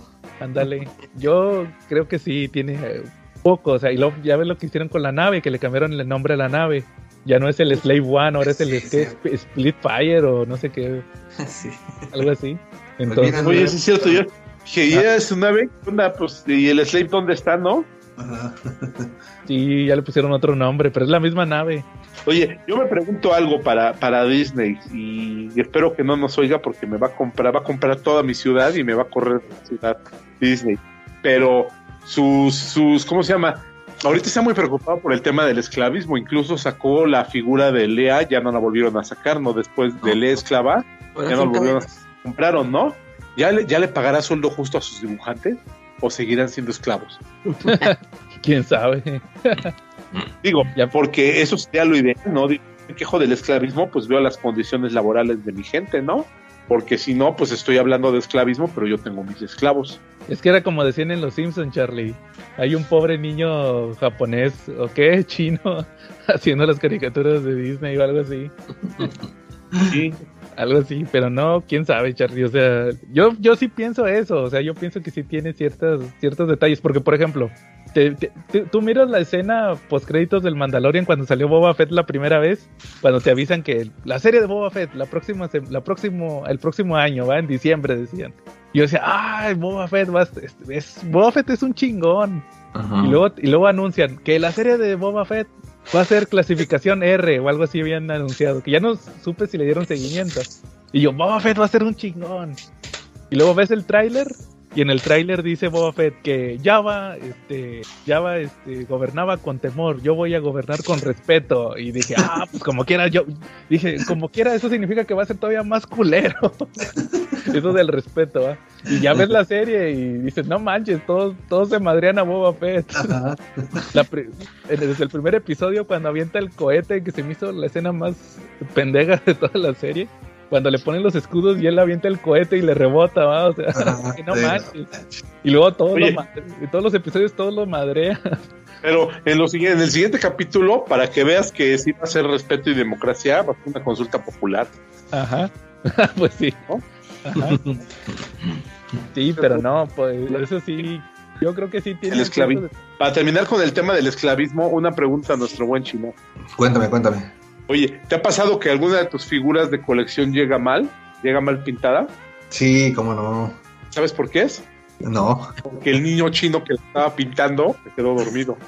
Oye, como en la película de Chucky. Esa del reboot. ¿Se acuerdan que fueron los vietnamitas? Sí, sí, sí. Pobre niño. Le dieron 10 latigazos por tu figura mal pintada. También acá, ¿no? Ándale. Y no te vayas a quejar, nunca vayas a quejarte porque le dan 10 lategazos a los chavitos cuando pintan malas figuras. No, no pintarlas bien, pobrecito. no. Pobre niño.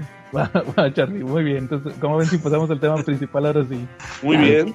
A ver, Charlie. ¿Estudiaste, Charlie? Oh, sí. Eh, ahorita pues vamos a platicar de, de, pues, de las películas de Nolan, ¿no? Pero no vamos a platicar de las, de las clásicas de Batman. Esas las vamos a dejar para un episodio para cuando se estrene la de Batman, si es que el COVID nos deja. Ándale, sí es cierto. Que no llegue la quinta ola. Por favor, que no No, llegue. si no, no va a haber Batman. Entonces, ¿No? co- como decía Charlie, pues esta semana salió una tómbola Christopher Nolan, uno de los directores que a mi parecer, no, no sé, a lo mejor me la van a mentar, pero a mí se me, a- se me afigura como un Kubrick moderno.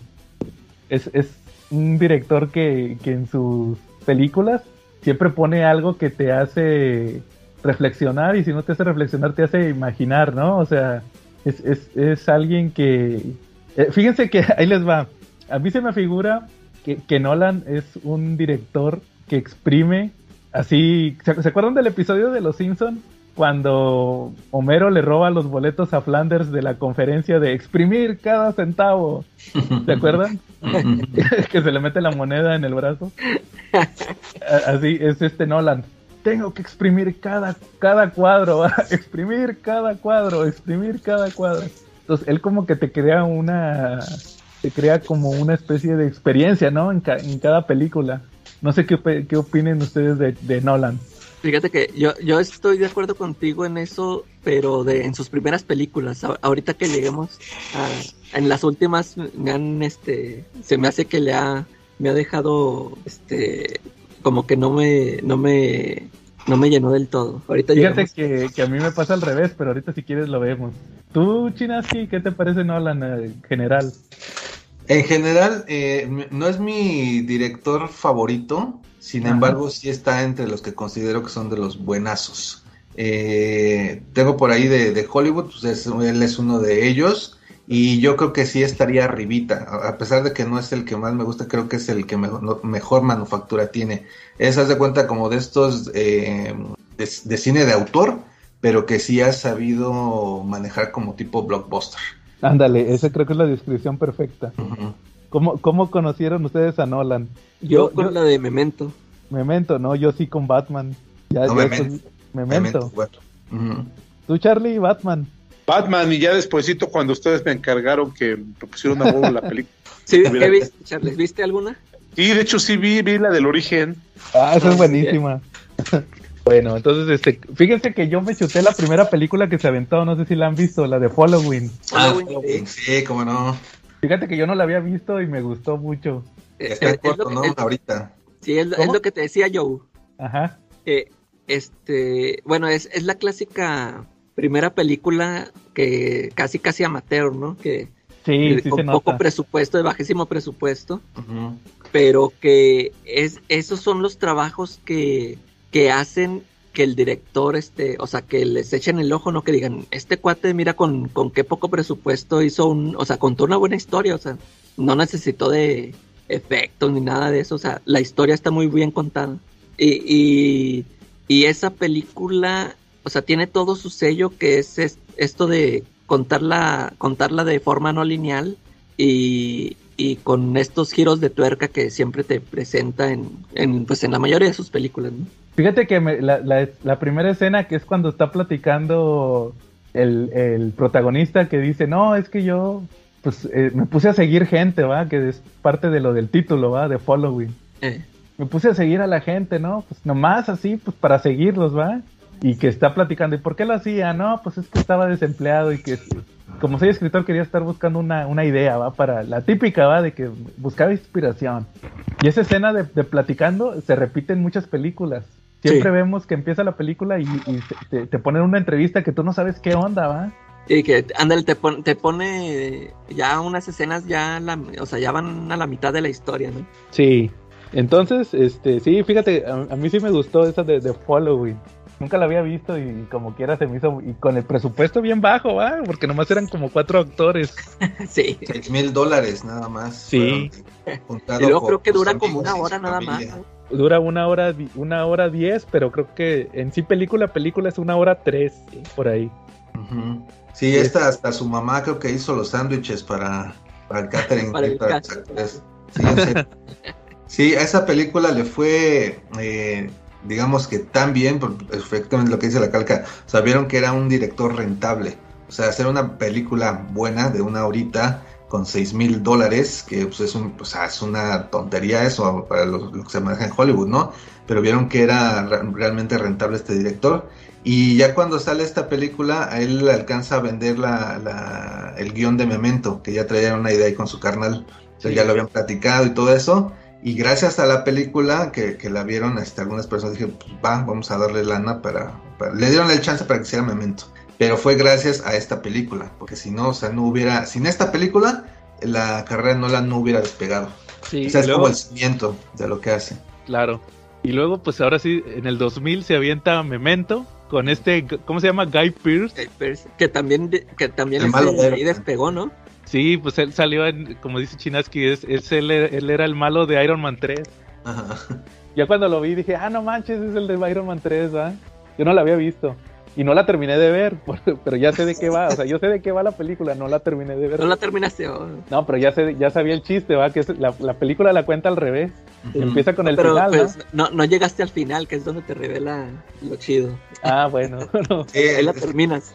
Es que lo que tienen las pelis de, de Nolan, de hecho, también es una constante que al final hay como un, pues no es un giro de tuerca tal cual, pero sí te re- una revelación, ¿no? una sorpresa donde dices, ah, caray, esta no me la esperaba. Y justo ahí en momentos donde empezamos ya a ver este, este tipo de finales que maneja Nolan. Sí, ¿a ustedes qué les pareció? ¿A ustedes que sí la vieron?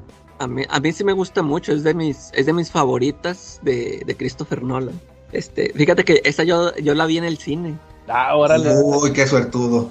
Sí, este, er- era en el, en el tiempo ese que les platico que yo iba mucho acá con, cuando, cuando íbamos de novio con mi esposa. Ajá. Y, Y- sí veía las películas, ¿va? Sí, claro. Sí, ve-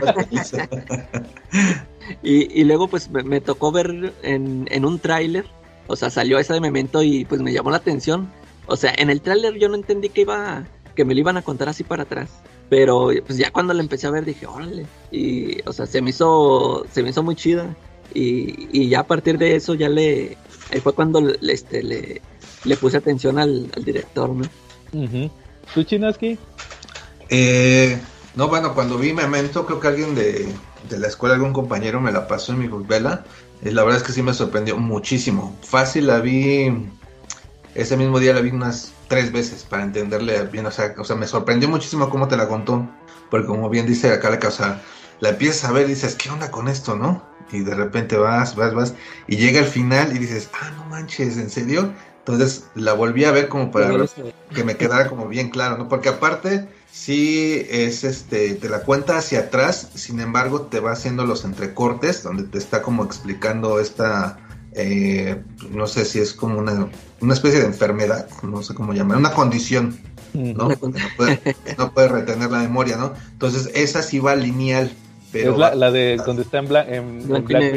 y negro, exactamente. Esa sí va lineal y digamos que la historia principal va hacia atrás. Entonces, en la edición también fue ahí un- una cosa que no sé exactamente, nunca he leído el guion, obviamente, pero no sé cómo lo planeó en su cabeza. O sea, si realmente en el guion viene estructurada, esta historia va de atrás adelante y esta va lineal. Y ya cuando el espectador la vea, pues tiene que armarla y dice, no, pues la verdad es que sí me, me sorprendió. Hay una escena en especial que no sé si llegaste ahí, donde está Trinity.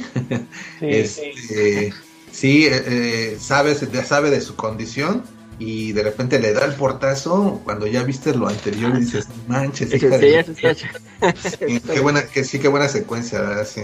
Oye, oye, y en, en la en el DVD viene la, la versión este lineal, o sea, te- o sea, viene la película como lo viste en el cine y viene en, en opción para que la veas eh, lineal Ah, por si te sí. la quieres aventar así, sí. Oye, era lo que iba a platicar, que también hay versiones lineales. Pero pues así que chiste, como diría Kiko, Sí. uy, así que chiste. Así. Así es. Entonces, después de esa, de Memento, pues se avienta Insomnia, ¿va? Insomnia, sí. Y ahí, fíjate que esa tampoco la alcancé a ver, no la conseguí, por eso no la vi. Pero Eh, te, te fijas en los nombres, está Al Pacino, está Robin Williams, a- ahí ya le empiezan a soltar el presupuesto, ¿no? exactamente. Ahí como que, que dio el brinco con, con este, con Memento. Eh, Y pues ahí, te- ahí te fijas, ahí está. Y Hilary Swan, ¿va? También ahí está. eh. Que no ha regresado en Cobra Kai. Ah, a lo mejor da la Ah, sorpresa. sí, ojalá. Que salgan las, ¿va? Cuando junta a Daniel su, su banda de malandros, ¿va?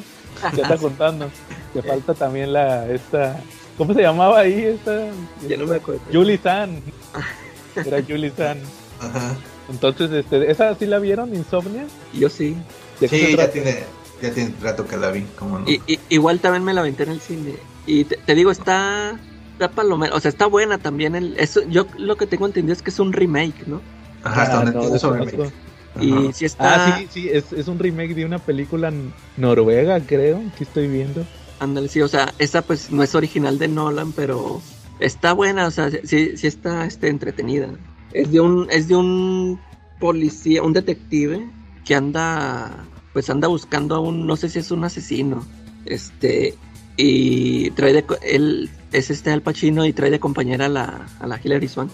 Y, pero pues ahí trae unas broncas personales el cuate ese. Está buena, sí, sí, sí, se las recomiendo para que la vean, sí, sí está entretenido. Y, y no tiene giro nola, nolanesco. Sí, al, al final sí tiene un, Sí. Una, una revelación. Ah, órale. A ver si la consigo en esta semana y ya, ya me la chuto. Sí, fíjate que de eso es eh, la- lo, lo interesante que a mí se me hizo fue ver a, a Robbie Williams en ese papel, porque pues, Eh, no estás acostumbrado a verlo así, ¿no? Sí, de, de- ándale, fue la primera vez y creo que ya después le dieron otro papel después también a Robin Williams, así de, de villano, del malo. Órale. Del maloso.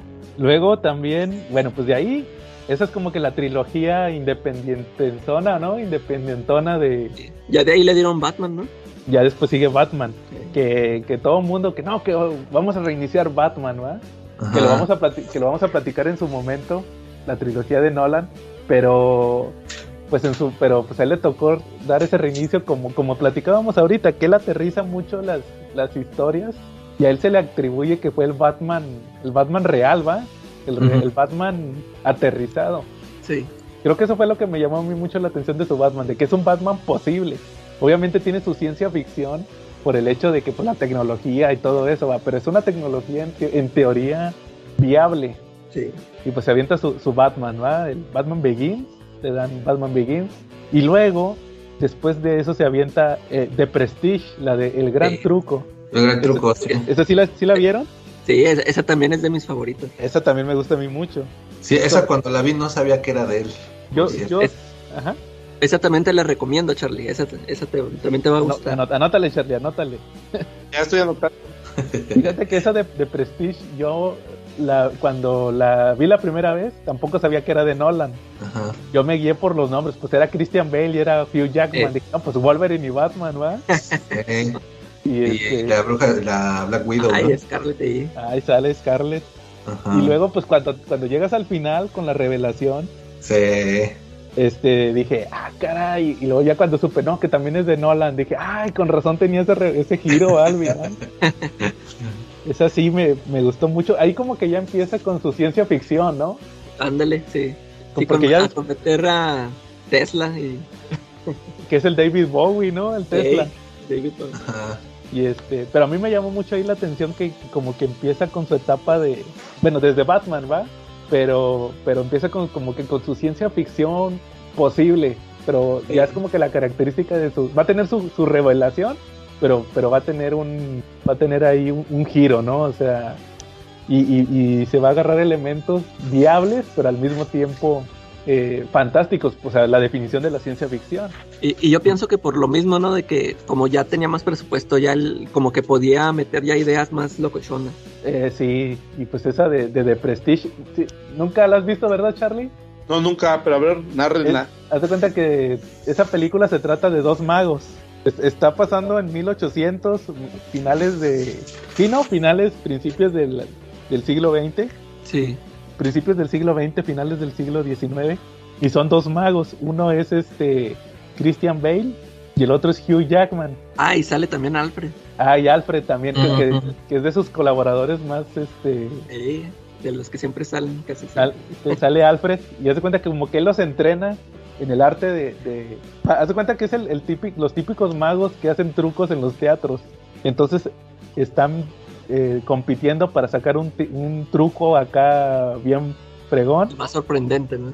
entonces Alfred también los, los aconseja en varias partes de la película y les empieza a explicar que, que muchas veces tienen que vivir el truco. Eh, les pone el ejemplo con un chino que, que tiene un truco de aparecer una pecera.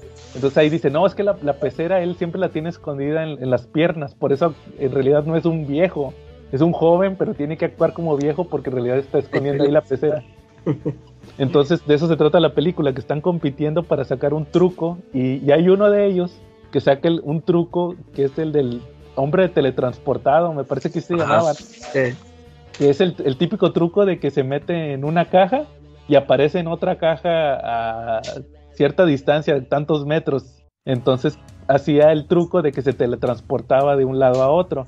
Entonces ahí empieza la rivalidad porque primero uno hace uno y luego el otro se lo copia y luego le sale mal y andan ahí andan- perfeccionando ese truco para ver quién saca el mejor el- la mejor versión de, de bueno son varios trucos pero ese es como que el principal el del hombre teletransportado. Entonces es tiene un giro ahí muy muy interesante la película al final de- de Prestige que es el- le pusieron el gran truco en español Eh, bueno, no sé también si recuerdan que cuando se estrenó esa peli o cuando estaba en cines, eh, también estaba la de Edward Norton, creo que el ah, sí, el ilusionista. Sí, ah sí Entonces por ahí sucedió eso, ¿no? Que pues, él tenías dos películas de magos y también por esa razón me tardé en ver este esta que estamos comentando del gran truco y por eso también no sabía que era de Nolan.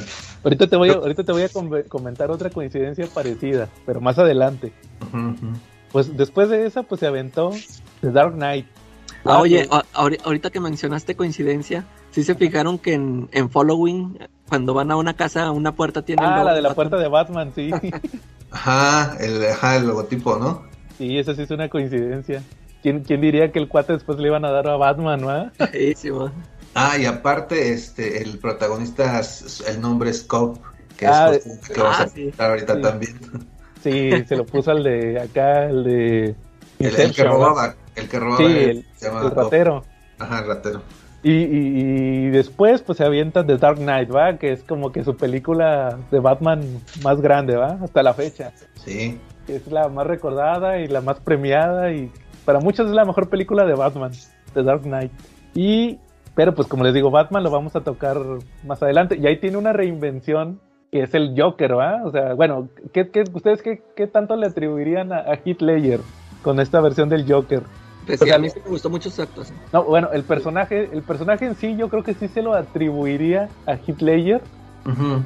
pero la, lo que hace en la película sí es de Nolan, por ejemplo, el truco del el truco este de los de los barcos, ¿va? ¿O, cuál- o cuál decías tú, Calaca? El del lápiz. Ah, también, ¿va? El truco del lápiz que se chingó a, a Spawn, Calaca.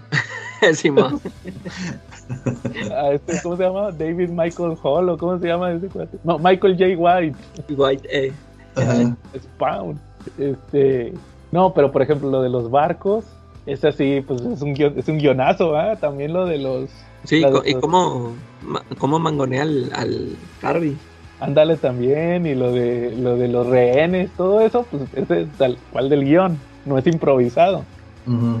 Entonces fue la magia de los dos, ¿ah? La magia de Heath Ledger y el, el personaje y la película, ¿ah? O sea, tuvieron ahí una conjunción. Sí. lo que hizo tan buena esa película de The Dark Knight. Y luego después, en el 2010, sale Inception. Inception. Que de hecho, yo ahí tengo una anécdota, no sé ustedes si se acuerdan, bueno, o más bien, no sé si se... Yo supongo que sí pasó en todo México. ¿No se acuerdan que esa película no salió en el cine? Ah, pe- apenas te iba a decir, esa no la vi en el cine. Esa película... ¿Qué aquí en pasó? Monterrey- Sí, uno, una bronca, ¿no? Sí, con los cines. Aquí en Monterrey no salió en Cinemex ni en Cinépolis. Había otro, una cadenita que se llamaba Cinemark, Yo esa sí la tenía. Esa fue la única que lo pasó. Hasta salió en la tele, aquí en Monterrey. Que la nueva película de, de Leonardo DiCaprio nada más salió en Cinemark. Órale. no, Eh, Fíjate, sí, nada más me acordaba yo que esa no la fui a ver al cine. no, no, no me acordaba que por eso. Fíjense que a mí, me, yo las curiosidades que traigo de esa película es que a, a mí en aquel entonces no la vi porque me cagaba DiCaprio.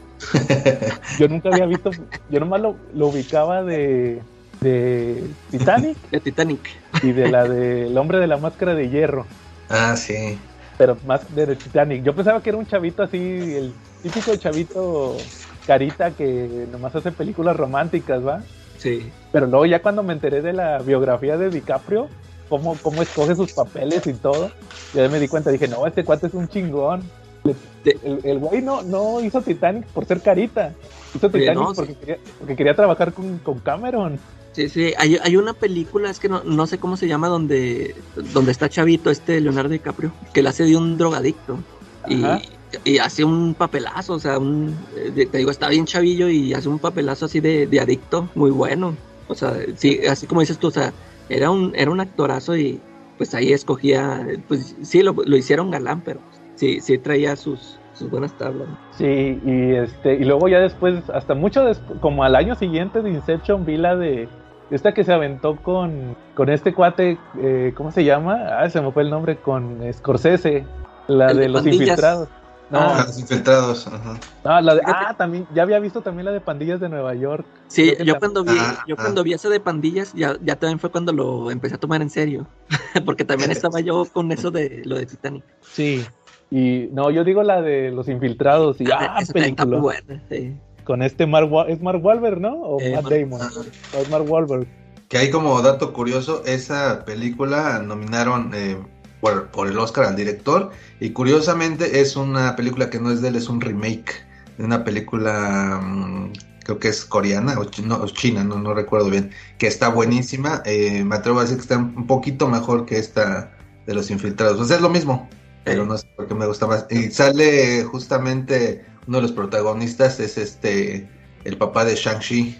Ah, no manches, órale, la voy a Ajá. ver. Sí, está buena. O sea, es lo mismo, se trata de lo mismo exactamente, pero me parece mejor. La voy a buscar. Sí, creo que le pusieron. Ay, pero ahorita te lo busco. Bueno, el chiste es que el chiste es que yo no tomaba en serio a DiCaprio y luego se avienta esta de Inception, que como dato curioso, antes de antes de analizar Inception, no sé si se acuerdan también que cuando salió The Dark Knight Rises decían que era Inception 2, porque se trajo a todo el elenco. Se trajo a, a es- nomás faltó DiCaprio. Se Sí. trajo a Bane, a este Ah, sí. a, Sí. la, a la Marion Cotillard, a la esposa de DiCaprio en la película, que era Talia al Ghul, y a este, al, ¿cómo se llama? Joseph Gordon-Levitt, también sale ahí. También sale ahí. Y Ah, el- pues también faltó la, la chavita esta, ¿cómo, cómo se llama? Ah, la L, la. L, no, ya no es chavita. Pues ahí era chavita, Ellen Page. Fíjense que ahí se me hace muy, fíjense que ahí, a, a mí ese vato ahí se me hacía bien guapa. el vato. Cuando, cuando le da el besote el Joseph Gordon-Levitt, ¿va? Que le dice, que Ah, ves sí. rápido, bésame. Y luego dice, no funcionó. Bueno, tenía que intentarlo, ¿va? Y hace la carita de que le gustó a la chavilla. Nadie, nadie sabía lo que iba a pasar 12 años después. Sí. Estaba guapa en aquel Sí, entonces. está guapetona. estaba, estaba enanita, ¿va? Acababa de hacer la de Juno, ¿no? Sí. Ajá. Entonces, este, no, pues ya. ¿Qué- Charlie, ¿a ti qué te pareció Inception? ¿Eh? Fíjate que, que al principio como que sí me costó un poquito adaptarme a esa realidad de la película, porque yo creo que el punto, el punto inicial de la película donde tú tienes que estar bien cimentado es que en esa, en esa, en esa película sí es posible invadir los sueños de los demás, o sea, no es una tecnología ni experimental ni nada, sino ya es algo que está plenamente usado y que incluso ya hay gente que se dedica a eso, ¿no? Por e- y a partir de eso, pues ya, ya cuando me metí esa idea en la cabeza, cuando tuve esa idea de origen en mi cabeza, fue cuando pude pues disfrutarla más, ¿no? Darme cuenta de por qué estaban la- los militares en el cerebro de Fisher, ¿no? Por qué DiCaprio era el mejor, porque eh, Ma- el japonés, ¿cómo se llama? Masimino, Masimoto. ¿cómo? Ah, bueno, Masaito, ¿por qué Masaito eh, sabía las técnicas para saber si era un sueño o no era un sueño, no? Eh, eso, eso es lo primero que me llamó la atención, ¿no? El hecho de que en esa realidad para ellos ya era normal meterse en el sueño de alguien. Sí, fíjate que, que yo ahorita que la volví a ver, algo que pasa mucho con Nolan, que no me van a dejar mentir, es que sus películas, era- creo que era algo que estaba comentando yo ahorita al principio, que te hacen pensar. Yo no digo que pues, las otras películas no te hagan pensar o van a decir, ah, es que quieres, lo que decías ahorita tú, Chinaski, que es un director independiente en películas blockbuster. Entonces, ahí va, va, va a haber gente que va a decir, ah, pues si quieres pensar, ponte a ver películas este, de cultura, ¿no? De esas de Hollywood, ¿va? Pero yo creo que siempre te deja algo. Y, y Nolan es de esos directores que siempre, siempre que terminas una película te tienes que ir a internet a ver las teorías, ¿va? No sé si les ha pasado que siempre que, que era un sueño o, era, o- Eh. o, no era un sueño. Que cuál era el tótem de Cobb. Que, que en, en cuál otra pasó eso, en, en esta de, de Tenet, por ejemplo, que ahorita vamos a tocar Tenet, que, que cómo funciona la, la pinza esta, la pinza invertida, o sea, todo eso. Entonces, es un, es un director que genera ese tipo de, de, de- pensamientos. Entonces, en lo que dice Charlie ahorita de, de este de la tecnología, o sea, ahí está implementando esa, esa ciencia ficción otra vez, o sea, es una tecnología de, de meterte en los sueños, entonces a- ahí ya todo el mundo está in- in- involucrado, ya hay, como dice Charlie, gente que se dedica a eso y gente que se, que se tiene que defender, o sea, te lo plantea en un mundo, en un mundo, otra vez, vuelvo a lo mismo, la ciencia ficción en el mundo real, Ujú. no sé qué opinen de eso. Sí, sí, sí. No, y yo nada más iba a decir que, en mi opinión, esta es la última gran película de Christopher Nolan. ¿Se te hace? Sí, este, o sea, ya las otras, ahorita que lleguemos a las otras, ya les, ahí les digo mi opinión, pero esta fue así de las, ya ves que todas las que mencionamos, estas que me menta el gran truco, y esta, o sea, fue- para mí, fue- como que sentí que ahí fue donde llegó a su tope y ya las otras ya no me llenó tanto el ojo. Creo que sí, porque la última gran película referenciada de, de Nolan es Inception. Eh, sí, Ya hasta a, a la fecha sigues viendo eh, eh, que hacen homenaje o que hacen parodia o que hacen referencia a Inception. Me, Sí. me, me- me llama mucho la atención cuando salió Doctor Strange, no sé si se acuerden, Ah, sí, sí. que lo de la dimensión espejo y todos decían, no, pues es como en Inception, Ah, sí, sí, sí. que era efecto Inception, el tema este de los de que la ciudad se ¿cómo? Se, se, se doblaba, se guardaba en sí misma. Era muy de Nolan, entonces este sí yo yo creo que estoy de cierta manera de acuerdo contigo. Ahorita lo vamos a ver. Pero yo creo que también tiene que ver con que ya le soltaban más presupuesto. Sí. En ese aspecto con, con Inception. Entonces, este, sí, pues igual cuando yo la vi, me llamó la atención. Sobre todo esto que, por ahí hay una teoría, lo que decía ahorita Charlie, de que por qué no jalaba el Inception. Que supuestamente eran, bueno, de hecho ahí te lo dicen en la película, que tienen que ser pensamientos positivos. Eh, No tienen que ser pensamientos negativos, por eso le pasó lo que le pasó a la esposa. Entonces, este, sí, a, mí sí me llamó mucho la atención esa película cuando la, la vi la primera vez y todavía la sigo viendo. De hecho, la acabo, la acabo de volver a ver para el podcast y le sigues encontrando cosas a, a esta de, Sí. del origen, como ven. Sí, sí, sí, esa- sí son, son de esas películas que las ves una y otra vez, como dices tú, le encuentras, le encuentras cositas. Ajá. Y luego, pues, ¿cómo? Sí, fíjate que eh, de es- esta de, de Inception creo que solo la he visto dos veces, pero sí me parece magnífico eso de, de meterte a un sueño, en el sueño meterte a otro sueño, o sea, el, el consciente, el subconsciente y todo eso, o sea, sí, sí me gustó cómo construyó todo eso. Claro. Y luego, pues, como les decía, se avienta The Dark Knight Rises, donde terminan con Batman. Y pues ahí, este, que les digo que mete Inception 2, va, porque se traía todo el elenco. eh, casi todo el elenco, nomás le faltó DiCaprio. Y de ahí, pues ya no sabemos de él en un rato, ¿ah? Otros dos años. Y se avienta Interestelar. Sí, Esta de los. Que, que me acuerdo que, que, que no te pasaban, creo que nada en el tráiler, nomás pasaban el, el Eh. vato volando el avión, ¿no? Algo así. El Sí. cohete.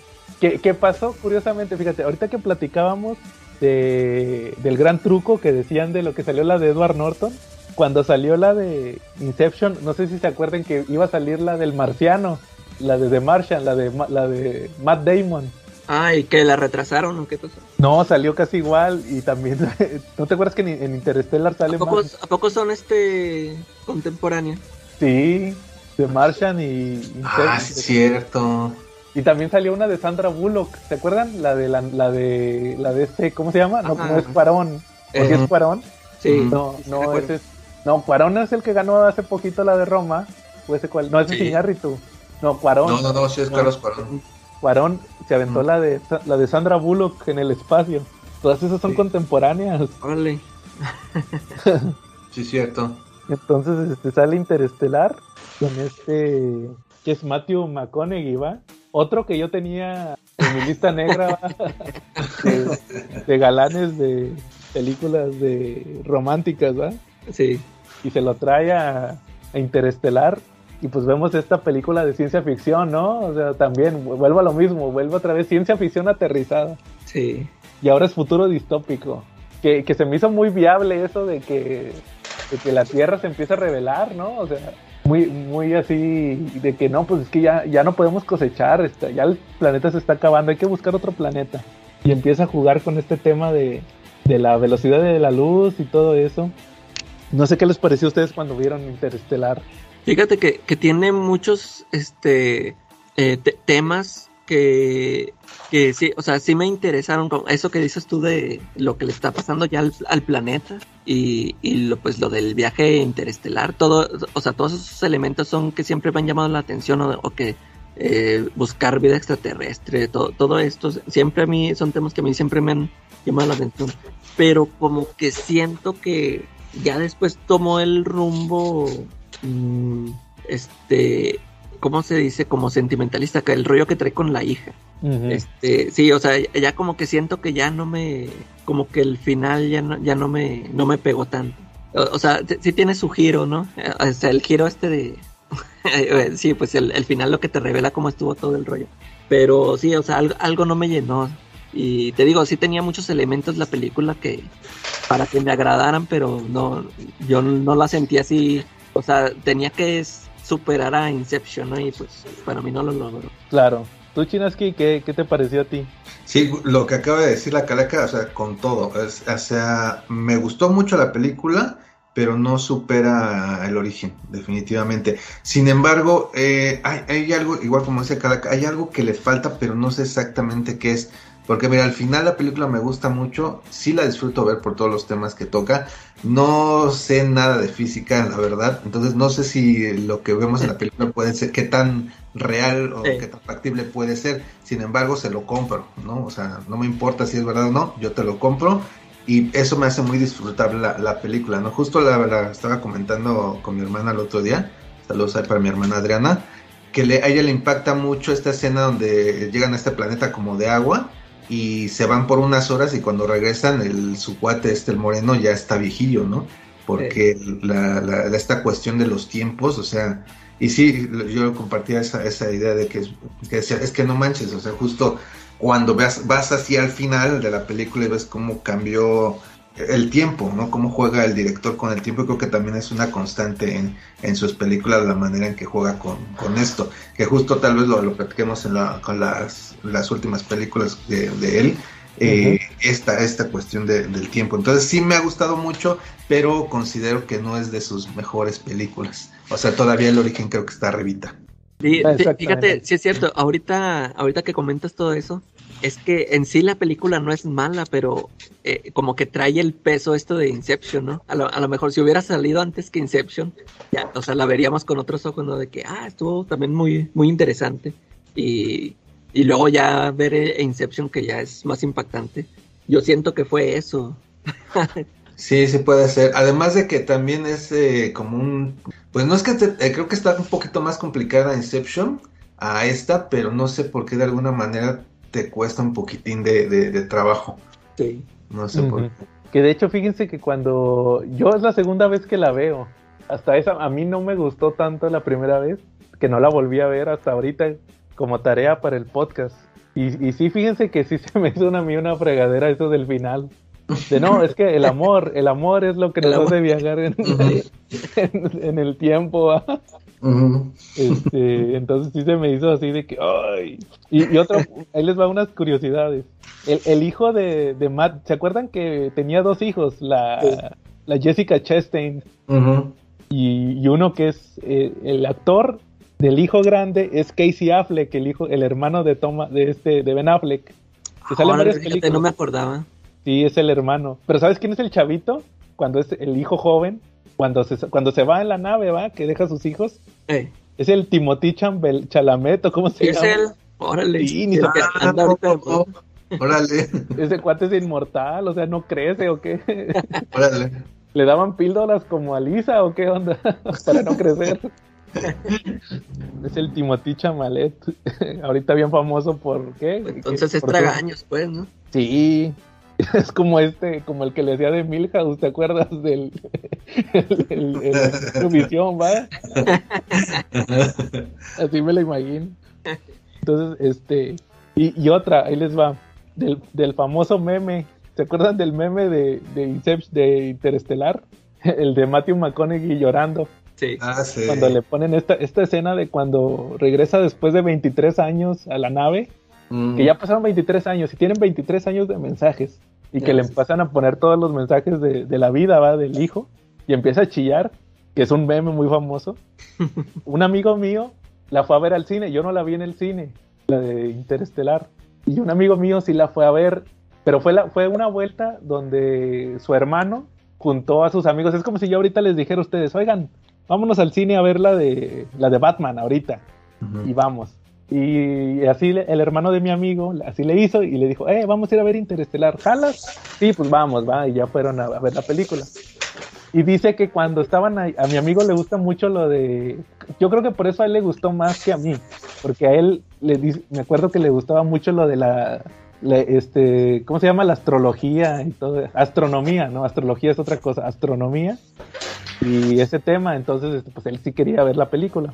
Y dice que cuando estaban en el cine, cuando sale esta famosa escena de, Matthew McConaughey, que empieza a chillar, dice, no, un, un amigo, un amigo de mi hermano estaba sentado al lado mío y empezó a chillar también. y pues yo creo que pues a lo mejor como padre te, te puede afectar, que ahorita que, que yo no estoy en contra de eso, porque ahorita les voy a platicar, ahorita que avancemos, les voy a platicar de otra, que esa sí me hizo chillar a mí el, el final, pero, pero este, pero así, sí, sí me, sí me la curé cuando me dijo eso de que empezó a llorar ahí con el Matthew McConaughey, va. Oye, oye, entonces, eh, y, y esa de Interestelar también tiene escena, cuando empieza la película, no sé si se acuerdan que tiene la escena de, de los viejitos dando el testimonio. Ah, sí. que es muy parecida a lo que pasó en Following. Following y lo que pasó también en, en Inception, que te ponen una escena que no, no le agarras la onda Eh, hasta que ya avanza la película. Entonces ahí como que Nolan se respeta, va, respeta su formato. Como ven. sí. Bien. Después de eso ya vamos a terminar con las últimas dos que se ha aventado hasta la fecha. Que la primera fue Dunkerque, que es como que más tradicional en el aspecto de que es un hecho histórico, de una evacuación que hubo en la Segunda Guerra Mundial, que ahí te va otra chinaski. Cuando salió Dunkerque, posteriormente salió esta de la de la de Gary Oldman, con la que ganó el Oscar, la de las horas Esa también está chida verla, ¿Cuál? verla- ¿Cuál es? la- las horas más oscuras. Ajá. Ah, esa no la he visto. fíjate. ¿No la has visto? Que, Y- y Ya la tengo en, la tengo en DVD pirata y no la he visto. que, que lo maquillan acá para que sea Churchill. Está buena esa película, fíjate. Este, eh, se avienta un discurso bien chingón al final de la película. Este, pero resulta que salió casi. No, no, sali- no salieron igual, pero salieron seguidas. Es que la de, si no mal lo recuerdo, Dunkerque salió como en verano y Las Horas Más Oscuras salió casi seis meses después, ya en épocas oscariables. Es que el- Las Horas Más Oscuras era oscariable, entonces salió de las que sacan en último minuto para que alcancen a entrar. Sí. Entonces, pero sí, está, está bien chido verlas, verlas así juntas. Primero te, chu- te chutas Dunkerque y luego ya ves la de, la de Gary Oldman y también está muy chido ver esas, esas películas de, ese forma, de esa forma. Y esa pues el chiste, se acordarán que es que son tres historias, Mm. una que pasa en una semana, una en un día y una en una hora. La del piloto, que es este Tom Hardy, es, es la de una hora. Y, y en un momento las tres se cruzan, ¿sí se acuerdan que se cruzan las tres historias? Ujú. ¿A a ustedes qué les pareció? ¿O no les gustó? ¿O qué? ¿Qué onda? A mí, a mí fíjate que desde que la anunciaron, así como dices tú, de que pues iba a estar basada en un hecho histórico, ahí fue cuando yo dije, uy, pues aquí no le va a poder meter Nolan sus, sus giros de tuerca o sus, sus revelaciones, ¿no? Y pero pues este ya cuando la vi pues tra- trae esto de así lo que dices tú de los la historia contada en tres tiempos, que es lo que se me hizo chido que pues tiene su sello, ¿no? Pero y también otra cosa es de que yo no soy muy fan de las películas estas bélicas. Por, por esa razón es que no me gustó la película de- del Capitán América. Saludos a este. Pero este sí, este no soy muy fan de esas películas. Son muy pocas las que me han gustado, este, o sea, como que me tienen que causar un- una emoción o por ejemplo Pelotón o La caída del halcón negro son las que me acuerdo que esas sí se me hicieron así muy muy este muy profundas, no sé. Es lo que te iba a preguntar si te había gustado la caída del halcón negro. Porque a mí Ajá. tampoco me gustaban las, las bélicas, pero vi el- la caída del halcón negro. Sí, esa está bien, este, Ajá. ¿cómo se dice? Te intriga, o sea, te, o sea, sientes bien gacho, ¿no? O sea, y de- cuando vi eso dije, bueno, nunca me voy a meter yo de, de, de De soldado. soldado. Sí, no. Sí. Oigan, ¿a ustedes no les gusta la de Hawkeye desactivando bombas? Ah, esa también sí me Sí. ¿Cómo se llama? Se me olvidó. Este, De ay, Hurt se me- Locker, le Ándale, inglés. de Hurt Locker. Ajá, ajá. ¿Cómo le pusieron zona de miedo o algo así? ¿Le pusieron, Ah, no? sí, creo que sí, algo de miedo. Sí. Y también está buena. Ey. ¿Tú, Chinaski, qué te pareció? Ah, perdón, que la que ibas a continuar. No, y pu- y pues sí, este te digo, eh, la película está entretenida, pero este, no, sí, no, sí, eh, para mí no, este, no sentí mucho a Nolan más que eso de contarla así en esos tiempos, no, pero eh, como que no era el tipo de película que esperaba de Nolan. Ajá, yo creo que también como que se quiso validar, ¿no? Ándale, sí, sí, va, este, Ajá. ya contar algo diferente. No, pero también que soy inglés, voy a contar algo de historia inglesa. sí. ¿Tú, Chinaski, qué te pareció Dunkerque? Fíjate que es lo que comentaba hace ratito, eh, eh, cómo maneja, cómo estira el tiempo, justo lo que mencionaste al principio, eh, cómo estira una historia una semana, luego un día, luego una hora, y cómo se cruzan, cómo hace que se crucen. O sea, no me imagino exactamente cómo funciona su cabeza que dice, a ver, voy a escribir este guion, esta historia, y se van a cruzar esta historia, esta historia con esta otra, en este punto, o sea, no sé cómo lo hace, ¿no? Sin embargo, eh, muchos, para muchos en ese momento, no sé si todavía hoy en día, es, la catalogan como la mejor película de, de- Nolan.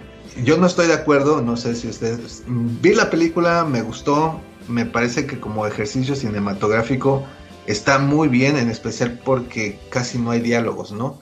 Y también tienes a varias estrellas ahí, varios actores buenísimos, sin embargo no hay exactamente un este un protagonista tal cual, ¿no? Siento que su intención fue, como tú dices, ¿no? Reafirmarse como director y aparte ponerte a ti como si tú, como que eh, experimentaras todo eso, ¿no? Entonces, por esa parte le puedo dar mérito, sin embargo, no me quedó tan claro si es lo que quiso hacer. Y si, lo, y si sí fue eso, pues, está chido. Pero, sin embargo, no quedó claro. Entonces, aunque me gusta mucho, bueno, no sé si decir que me gustó mucho, porque no sé si, es de las que veo ahí, en, no sé, en Netflix y ya, pues voy a verla, ¿no? O sea, la verdad no sé, tal vez vería otra. Sin embargo, o sea, ahí te das cuenta que, que este cuate le gira la ardilla bien cañón, ¿no? O sea, así dices, bueno, y que ya lo vamos a ver más adelante con la de Tended, ¿no? Pero ya aquí mmm, ves como eh, el resumen de lo que él empezó a hacer como director desde Following, aquí como que ya como que ya los ya, ya te quedó clarísimo qué es con lo que le gusta jugar, qué es lo que le gusta, cuáles son las herramientas que usa para contarte una historia. Claro, oye, ahorita justamente lo acabas de mencionar. Eh, aparte de quererse validar como director de soy inglés, voy a hacer algo inglés, es soy director, me voy a aventar una de guerra. Eso es también como que la otra que te tienes que validar. Spielberg lo hizo. También quién más lo hizo, este, Scorsese lo hizo. También lo hizo este ¿Quién más? Ay, se me fue. El Kubrick, el mismo Kubrick también. Kubrick, Tarantino, hasta Tarantino se, sí, Tarantino. se aventó una de guerra, o sea, es soy director, me tengo que si quiero que me que me premien, tengo que aventarme una de guerra. Me voy a aventar una de, de guerra, ¿verdad? Es como que ahí se, se justifica eso, ¿no?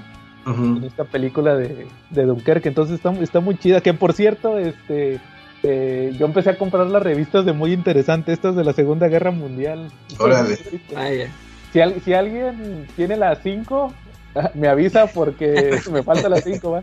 Ahí me la, va, me la va a tratar de conseguir Carlitos Roldán, pero si alguien tiene las 5 y le sobra, mándeme un mensaje. ¿La puede conseguir? Oye, Roldán, le, no, ya le que hasta te las manda gratis. Ya le pregunté, Charlie, no la tiene, Charlie. Bueno, muy bien. Y pues ahora sí vamos a pasar a la última, ¿va? De la noche. Porque es la última que ha sacado. Salió Tenet, ¿va?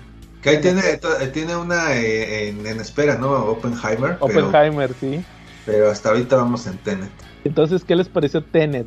Eh, yo le traía muchísimas ganas porque me la vendieron así de, no, pues es la última de, de, de, Nolan y pues está muy chida y etcétera, ¿no? Y la empecé a ver igual, o sea, nada más ves, ves el tráiler y pues ya te entregó, dices, ah, no manches, cómo se va para atrás, igual nos va a contar la historia de, de, atrás para adelante, ¿no? Igual ya cuando la empiezas a ver y ves a esta gente de la silla y toda la onda de lo de las balas, te empiezan a contar cuando dispara, o sea, te empiezan a como explicar, te, te da las herramientas para que tú puedas, eh, ya no hagas tantas preguntas cuando vayas viendo la película. Entonces, sí me gustó mucho, pero tiene igual... Eh, esta, cosilla, o sea, al final pues te revela, ¿no? El, giro y te revela qué pasó y todo y dices, órale, wow.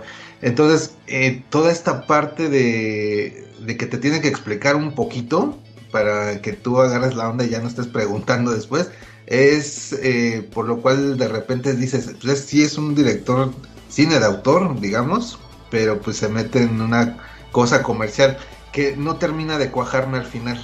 O sea, es, es como te decía, del origen es complicada, pero no tanto. Y en esta sí, nada más la he visto una vez. Necesito volverla a ver porque sí me quedé con ganas de, de volverla, de volver a checar algunas cosas, ¿no? Pero sí, sí está, sí está muy bien. O sea, ya sabes que es un, ya, aquí ya te das cuenta que es un director hecho y derecho, que sabe hacer, que hace lo que él quiere, eh, trabaja con el, el, actor que tú quieras y lo maneja. Y no, o sea, ya es, eh, eso estoy esperando qué más va a hacer. ¿Tú, Calaca, qué te pareció Tenet? Sí, fíjate que también este igual yo llegué emocionado porque viendo el tráiler yo también me esperaba que iba a ser una mezcla de Memento con Inception, ¿no? Ah, como que eso más o menos era lo que lo que sonaba. Y, y sí, como dice aquí el Chinaski, este fíjate que yo la primera vez que la vi, o sea, no me quedó muy claro todo.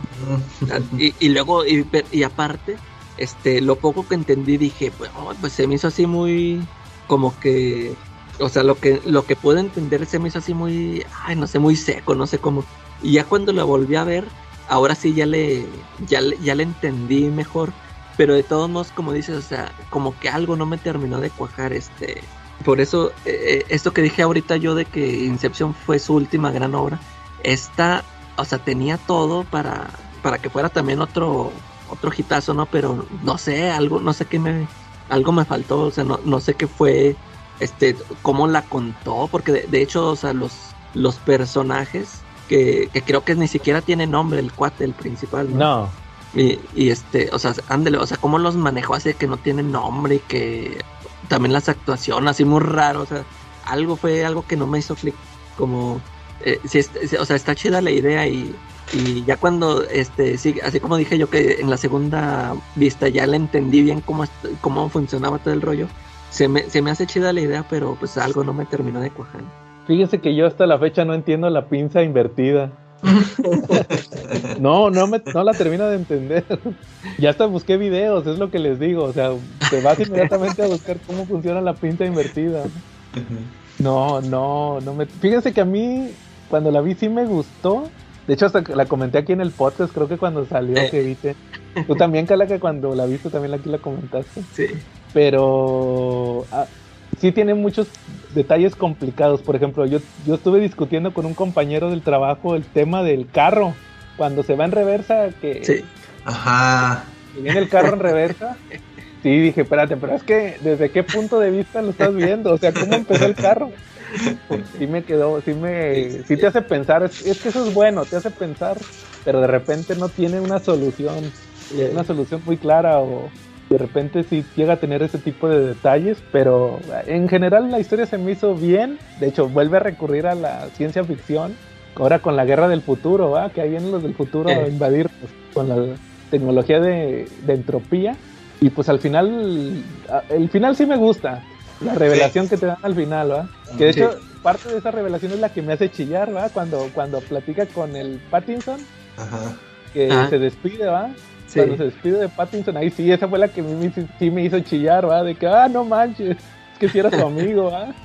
Eh, Y Entonces, pero ya toda la revelación de que, de que él viene en reversa, ¿va? De que Pattinson viene en reversa, ajá. entonces, este, que dice, no, para mí es el fin, pero para ti es el principio. Entonces, No, y este, es que también él ya sabía todo, o sea, sabía lo que iba a pasar, o sea, también es lo, lo locochón. Sí, entonces, este, y ya cuando se, se da la revelación al final de, de este cuate del protagonista, ¿va? de quién es, de quién va a ser, pues ahí sí se me hizo más chingona esa, esa película. Pero sí, o sea, no, no, no deja de tener esos detalles que, que, ay, pues, o sea, sí le faltó aquí, como que de repente el presupuesto sí le, le juega en contra de, pues es que necesito presentar algo espectacular, pero voy a tener esos detalles. Oye, ¿cre- ¿crees que por eso, por lo intrincado de la historia, fue que no tuvo tanto tanta taquilla? O, Es que, o de hecho, sí- acuérdate o sí que le estaba el? COVID. Fue el inicio del COVID, ¿verdad? Sí, El problema sí le- fue, fue la pandemia. O sea, esta era ya como que era la, la, la primera que se iba a, a estrenar, así con bombo y platillo de- con esto de la pandemia, pero pues simplemente no jaló. O sea, yo creo que eso sí tuvo mucho, mucho que ver y le bajó ni la taquilla cañón. O sea, yo la tuve, la vi hasta que apareció, porque en línea no la encontrabas y si la encontrabas se veía mal. Entonces Ujú. me tuve que esperar muchísimo para poderla ver en línea. O sea, en, en el cine ni de chiste me asomé. Sí, claro, no, no, es- ahí no podía ir uno al cine. Entonces ahí pasó eso con Tenet también, con esa película de Nolan. Y como dices, tiene ahorita una que se llama Oppenheimer que está pendiente, que es para el, para el próximo año. Aquí dice que la va a sacar el próximo año, en 2023. 2023. Otro detalle para, pues ya que las vimos todas, otro detalle que se me había pasado de Nolan es los actores. Si se fijan, como decíamos Los que Michael repiten. Caine... ¿Cómo, Calaca? Sí, de los que repite. Bueno, es que tiene Sí, que tiene como tres fetiches, ¿no? De repente. este, el, el espantapájaros y Alfred. Ándale. Ese sale, ándale también. Ellos dos siempre salen mucho. Casi todo, casi todas Oye, pues ese, el espantapájaros fue- eh, hizo el casting para Batman, ¿verdad? Ajá, lo que te iba a decir. No manches, estaba bien flaco. Sí, no se veía chido, no, la verdad, no. ¿No lo vieron en la de, ¿cómo? En la de 28 días después. Sí. Ah, sí. Sí, Sale no, bien flaco. Sí, sí, Ahí- sí. por eso soy fan del Cillian Murphy, por esa película. Ah, no, yo lo conocí como el espantapájaros primero. No lo había Ahí- visto. Ahí lo vi. Está- Esa está buena, esa de Sí, 28. sí, pero a lo que me refiero es que como que, fíjense que Nolan a mí me ha, eh, me les- lo que les decía de DiCaprio, o sea, me le quitó el cliché. Yo creo que nada más hay dos, dos directores que para mí, digo, si, si un actor trabajó con estos dos, es que es un chingón. ¿quiénes crees que son? ¿Quiénes creen que son? Uno es Nolan, Mm, el otro Tarantino. Tarantino. Por ejemplo, al, al Brad Pitt yo también lo tenía encasillado en igual que a DiCaprio y luego lo vi en Bastardo sin Gloria. Y yo digo, no, es que Brad Pitt es un chingón, ¿va? Por Bastardo sin Gloria. O sea, el, el- ah, ¿y ¿no has visto Fight Club? Me dijiste, ¿verdad? Ah, sí, no, sí la vi, pero como quiera no me... No, y aparte después también están las de La Gran Estafa. Sea, Ajá. Y Pero es yo que- no- Y él, él también, él yo lo empecé a ver ya también, como, como dices tú también, pues era un galancito. ¿no? sí. Pero ya cuando lo vi en 12 monos en, en California, también ahí, ahí, ahí me mostró que daba buenas actuaciones. Sí, no, pero yo, yo a, a Brad Pitt lo empecé a tomar en serio hasta que hizo la de Bastardo sin Gloria. Que el pato, yo no pensaba, yo no pensaría que alguien como él se prestaría a un personaje así como ese, el de. Bastardo sin Gloria, uno tarantinesco, ¿va? Sí. Y no, pues sí la hizo muy bien ahí. Y luego, este, pero, pero Nolan, por ejemplo, pues Christian Bale, que ya había hecho el maquinista, Ah, sí, bueno. pero venía de, de, de- cuando estaba chavillo, creo que hacía películas de Disney y algo así. Psycho había hecho. Ah, American Ah, Psycho, Psycho, sí es cierto. American Psycho. razón. Pero cuando trabajó con Spielberg, hizo El Imperio del Sol. Ah, sí es cierto. Cuando estaba chavillo, ¿no? Él sí. Sí. Y luego, este, también, eh, pues decía DiCaprio, Matthew McConaughey también, la Anne Hathaway. Dan También. Hathaway, bueno. Ah, Anne Hathaway también ya, Anne Hathaway yo creo que empezó a tomarse en serio después de Nolan. Porque se acuerdan que hacía las del diario de la La princesa. princesa y todo eso, ¿ah? Sí. Ya La de- después ya empezó a ganar Oscar. El Diablo Vista de Prada también. Ah, sí. Eh, Fíjense que, que les- mi película es otra película. Fíjate, Chinas, que siempre que vienes digo mis placeres culposos. La de la del, la del inter- internista, ¿cómo le pusieron? Pasante a la moda. ¿Sabes cuál es? Ah, está, sí, está buena. Está La de, bastante la de Robert De Niro. Esa se Ajá. bien chistosa. ¿Y es Sí, con está quién? Con Anne Hathaway. Esa, haz de cuenta que es, es Robert De Niro, que es un viejito Ajá. que, que no tiene qué hacer y, y se mete a un a una empresa como pasante. Como pasante. pero son pasantes viejitos. Y la dueña de la empresa es Anne Hathaway. Y cuando salió decían que era como, o sea, que mucha gente pensaba que era secuela de la del Diablo Viste a la Moda. Ajá. Porque ahora la que le tocaba ser jefa era Anne Hathaway. Pero, el- eh, pero es, es- de cuenta que es Robert De Niro, viejito, con puros millennials. Y, y llega de traje y le dicen, oye, ¿por qué vienes de traje? va?" Yo vengo con sudadera y con mochila y todo, y él con portafolios y todo. Está bien rebane. Está chistosa. Sí, sí, pasas un buen rato viéndola. Eso está padre. Y este, y luego, por ejemplo, en la de Tenet, pues está este, el David, ¿qué? John David Washington, el hijo de, de Denzel, que ya había hecho la del clan, ¿se acuerdan? Sí. Ajá. Y Pattinson, a Pattinson yo Y no lo... Ah, ese es cierto. Este.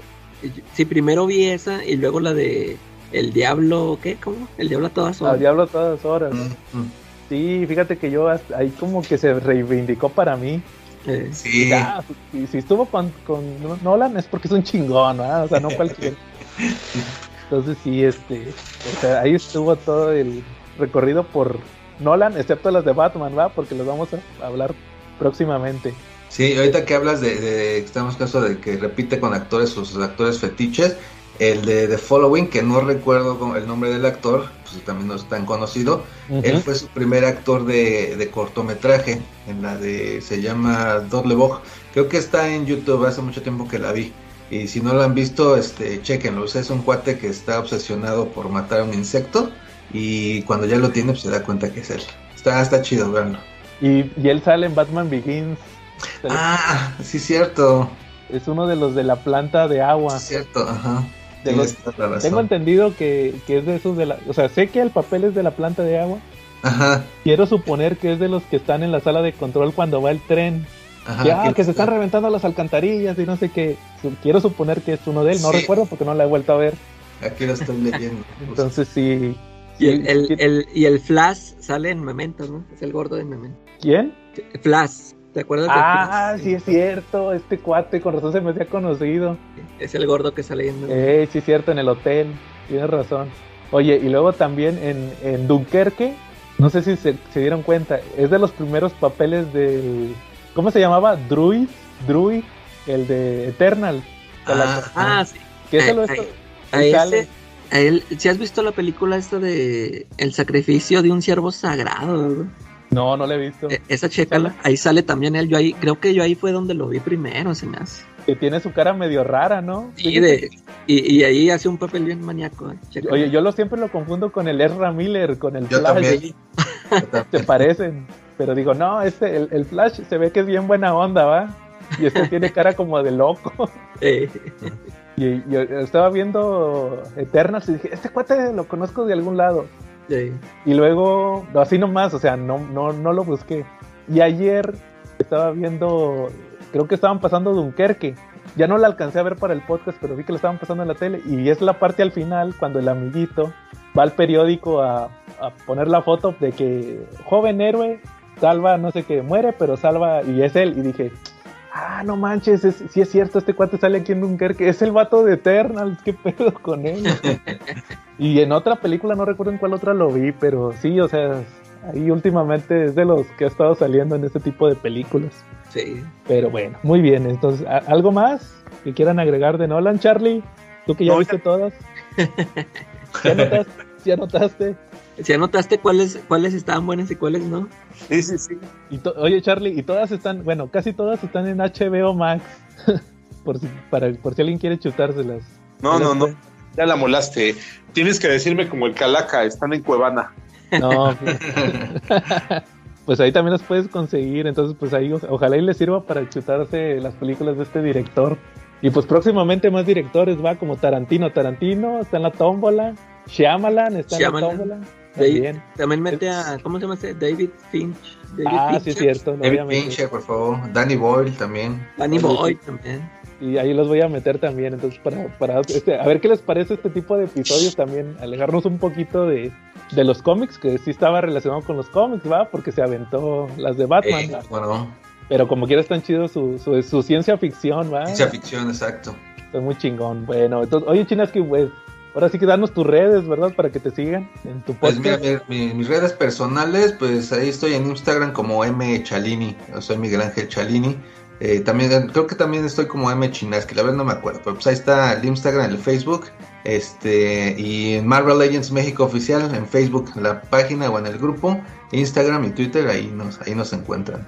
Y, y transmiten cada martes, ¿va? Como por ahí de las diez y media. Cada martes este procuramos tener un programita de hora y media que se ha extendido de dos a dos y media. Hasta que el Pero ahí cuerpo los aguante. martes, pasadito de las 10, ajá, ahí es en vivo, pues quieren comentar, ahí los cotorreamos. Ándale. Hay también el canal de, de Soy Geek, ahí en YouTube, ahí también cheque, lo subimos el podcast y algunas reseñas de monos. Oye, danos algo. Sigue su episodio 50, ¿no?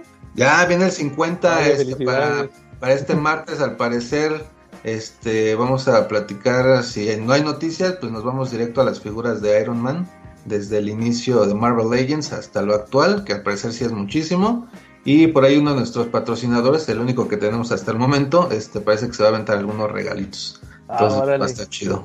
Y de, y de Iron Man, pues nomás, con, nomás tienes con puro Iron Man 3, pues salieron todas Sí. las armaduras, ¿va? Ya con eso, así a ver, a ver cómo nos va, si no es que terminamos dividiendo el tema en dos, dos programas. Oye, no se les olvide mencionar a Centurión de Plata, No, no, no, seguro que ya está ahí en la lista. seguro. Silver Centurion, si no, les pondré un comentario ahí, mi armadura favorita de Iron Man. Sí, también es de las mías. Va, muy bien, entonces, pues si no hay nada más, estuvimos Joe Koff Charlie Pirinola, La calaca Teddy. y nos vemos la próxima semana. Pirinolita, salía ahí en la película del origen.